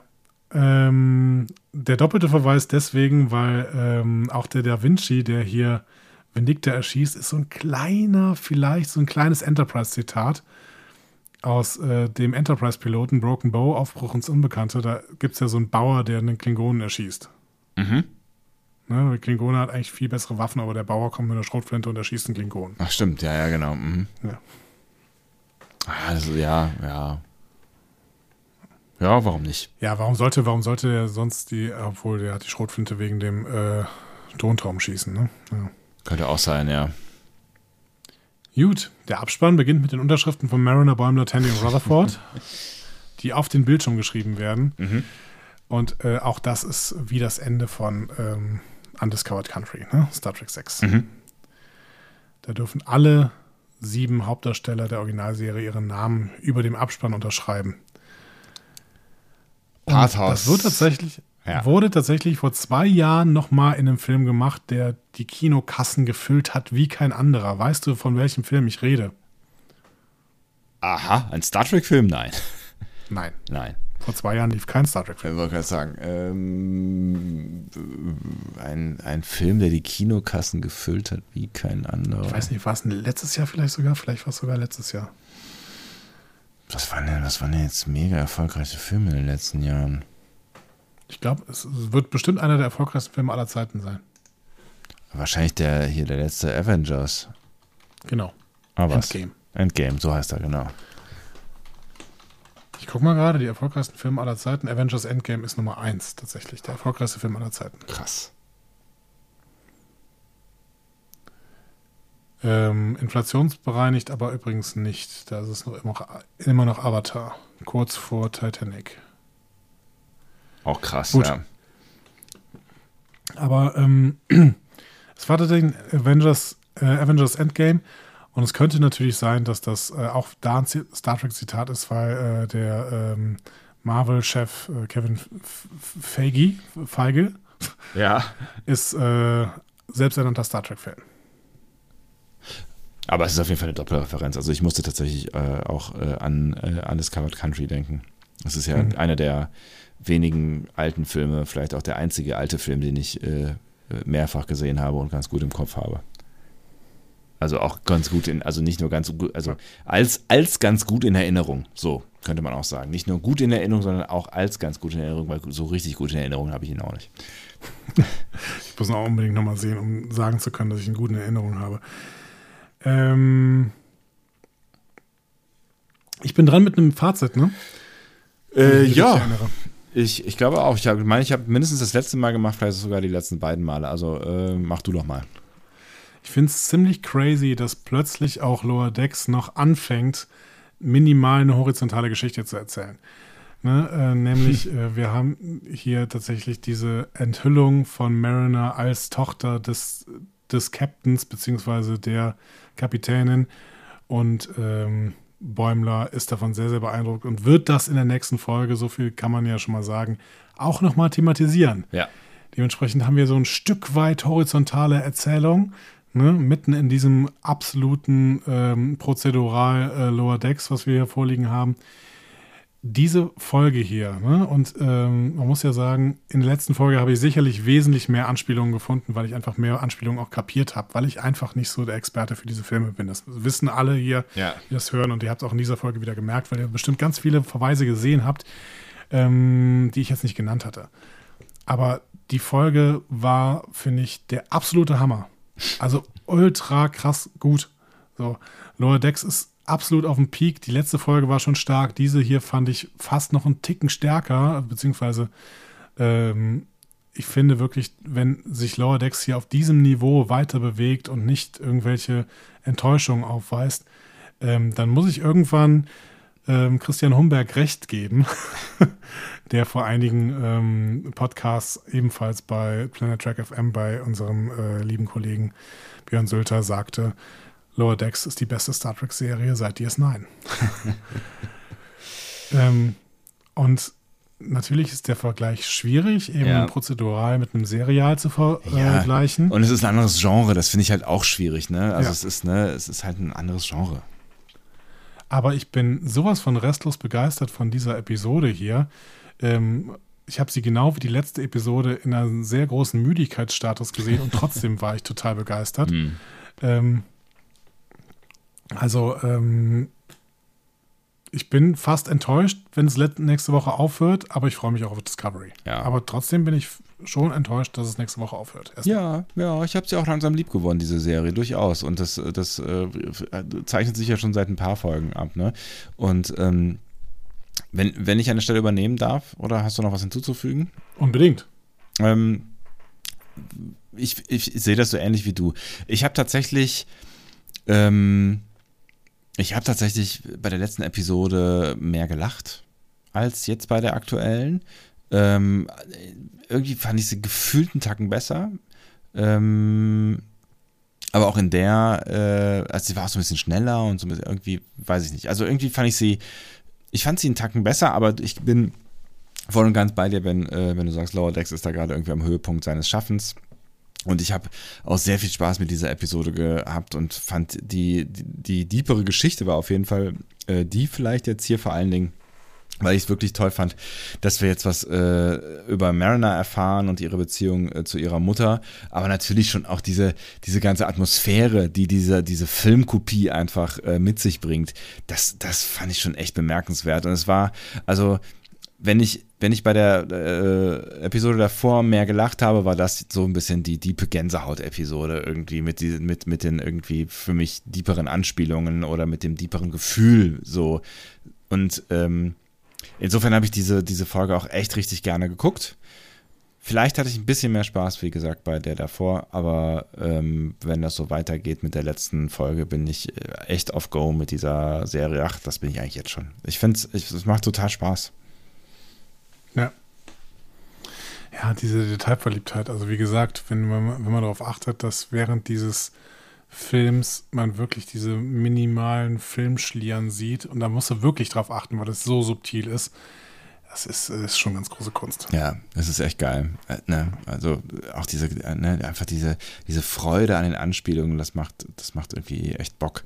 Und dass du dann halt auch, ne, das war jetzt, finde ich, in der, der Folge jetzt noch ein bisschen, vielleicht noch ein bisschen mehr der Fall als der in der davor, dass du halt auch einfach ähm, mehr Anspielungen raffst, so, ne? Ja. Also wenn, wenn, wenn du ja, halt mit dem Shuttle trotzdem zehn eine Minuten. Geschichte erspielst, äh, trotzdem eine Geschichte erzählst. Ne? Es ist eben nicht nur das pure Droppen von Nee, genau. Anspielungen, wie man teilweise das Gefühl hatte, wo also natürlich haben wir hier auch ein Stück weit Style over Substance, ne? Ein Stück weit, aber es ist trotzdem Substanz drin und ich finde, äh, das war so öfter meine Kritik an den an den JJ-Track-Filmen, dass da wirklich sehr viele Anspielungen drin waren, die aber keinerlei Funktion innerhalb der Ja, Story ja. hatten und das ist irgendwie so ein bisschen bitter. Ähm, das wird hier viel, viel weniger gemacht. Und ich fand, am Anfang der Staffel hatten wir das noch ein paar Mal drin, wo Ja. irgendwie einfach nur ein bisschen was aufgezählt wird oder sowas. Aber hier haben wir wirklich, dass diese Anspielungen genutzt werden, um eine Geschichte zu erzählen. Und das finde ich ganz, ganz, ganz toll. Ja, finde ich auch. Ha, und dann freue ich mich auf das Staffelfinale in der nächsten Woche.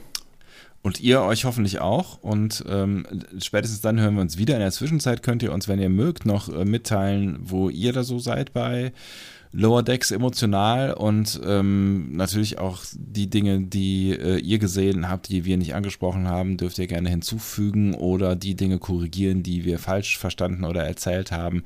Und das macht ihr wie immer auf den bekannten sozialmedialen Kanälen, äh, die diese hier wären. Diskussionen zu folgen findet ihr auf discoverypanel.de oder sprecht eine Nachricht auf den Discovery Panel Anrufbeantworter unter 02291 ukta uk 2. Unter der 02291 ukta uk 2 erreicht ihr uns auch per WhatsApp. Außerdem gibt es uns auch bei Instagram unter Discovery Panel, bei Twitter unter Panel Discovery und bei Facebook unter Discovery Podcast. Wir freuen uns über eure Nachrichten und über eure Kommentare. Das ist der Fall. Und wir freuen uns auch über weitere Unterstützung für unseren kleinen Podcast. Das könnt ihr auf discoverypanel.de mal schauen, wie ihr uns unterstützen könnt, indem ihr oben auf Unterstützen klickt. Spread the word und äh, vielleicht an der Stelle auch nochmal ein herzliches Dankeschön an alle, die uns weiter fleißig unterstützen, äh, tatkräftig. Wir nehmen das wahr und freuen uns über äh, jegliche Art von Unterstützung und jeden Cent. Es ist ein absoluter Traum, dass wir für unser Hobby hier gerade nicht mehr drauf bezahlen müssen. Und bald den äh, Sportwagen. Ne? Das ist äh, toll. Den E-Sportwagen. Als ob. Als ob. Wir hören uns nächste Woche zur letzten Folge Lower Decks. Finale. Oh. So, dann äh, haben wir den Niveau-Limbo ausgetanzt. Happy Birthday, Avery Brooks, heute 72. Ah, was? Ne? Muss auch mal sagen, ne? Das ist ja Kurz verrückt, oder? Ende, so. Der ist ja verrückt. Wie auch immer. Hoffentlich nicht. Äh, hoffe ich auch nicht. Manchmal macht er den Eindruck.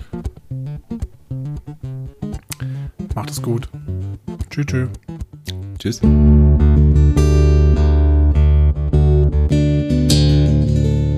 Mehr Star Trek Podcasts findet ihr auf discoverypanel.de. Discovery Panel. Discover Star Trek.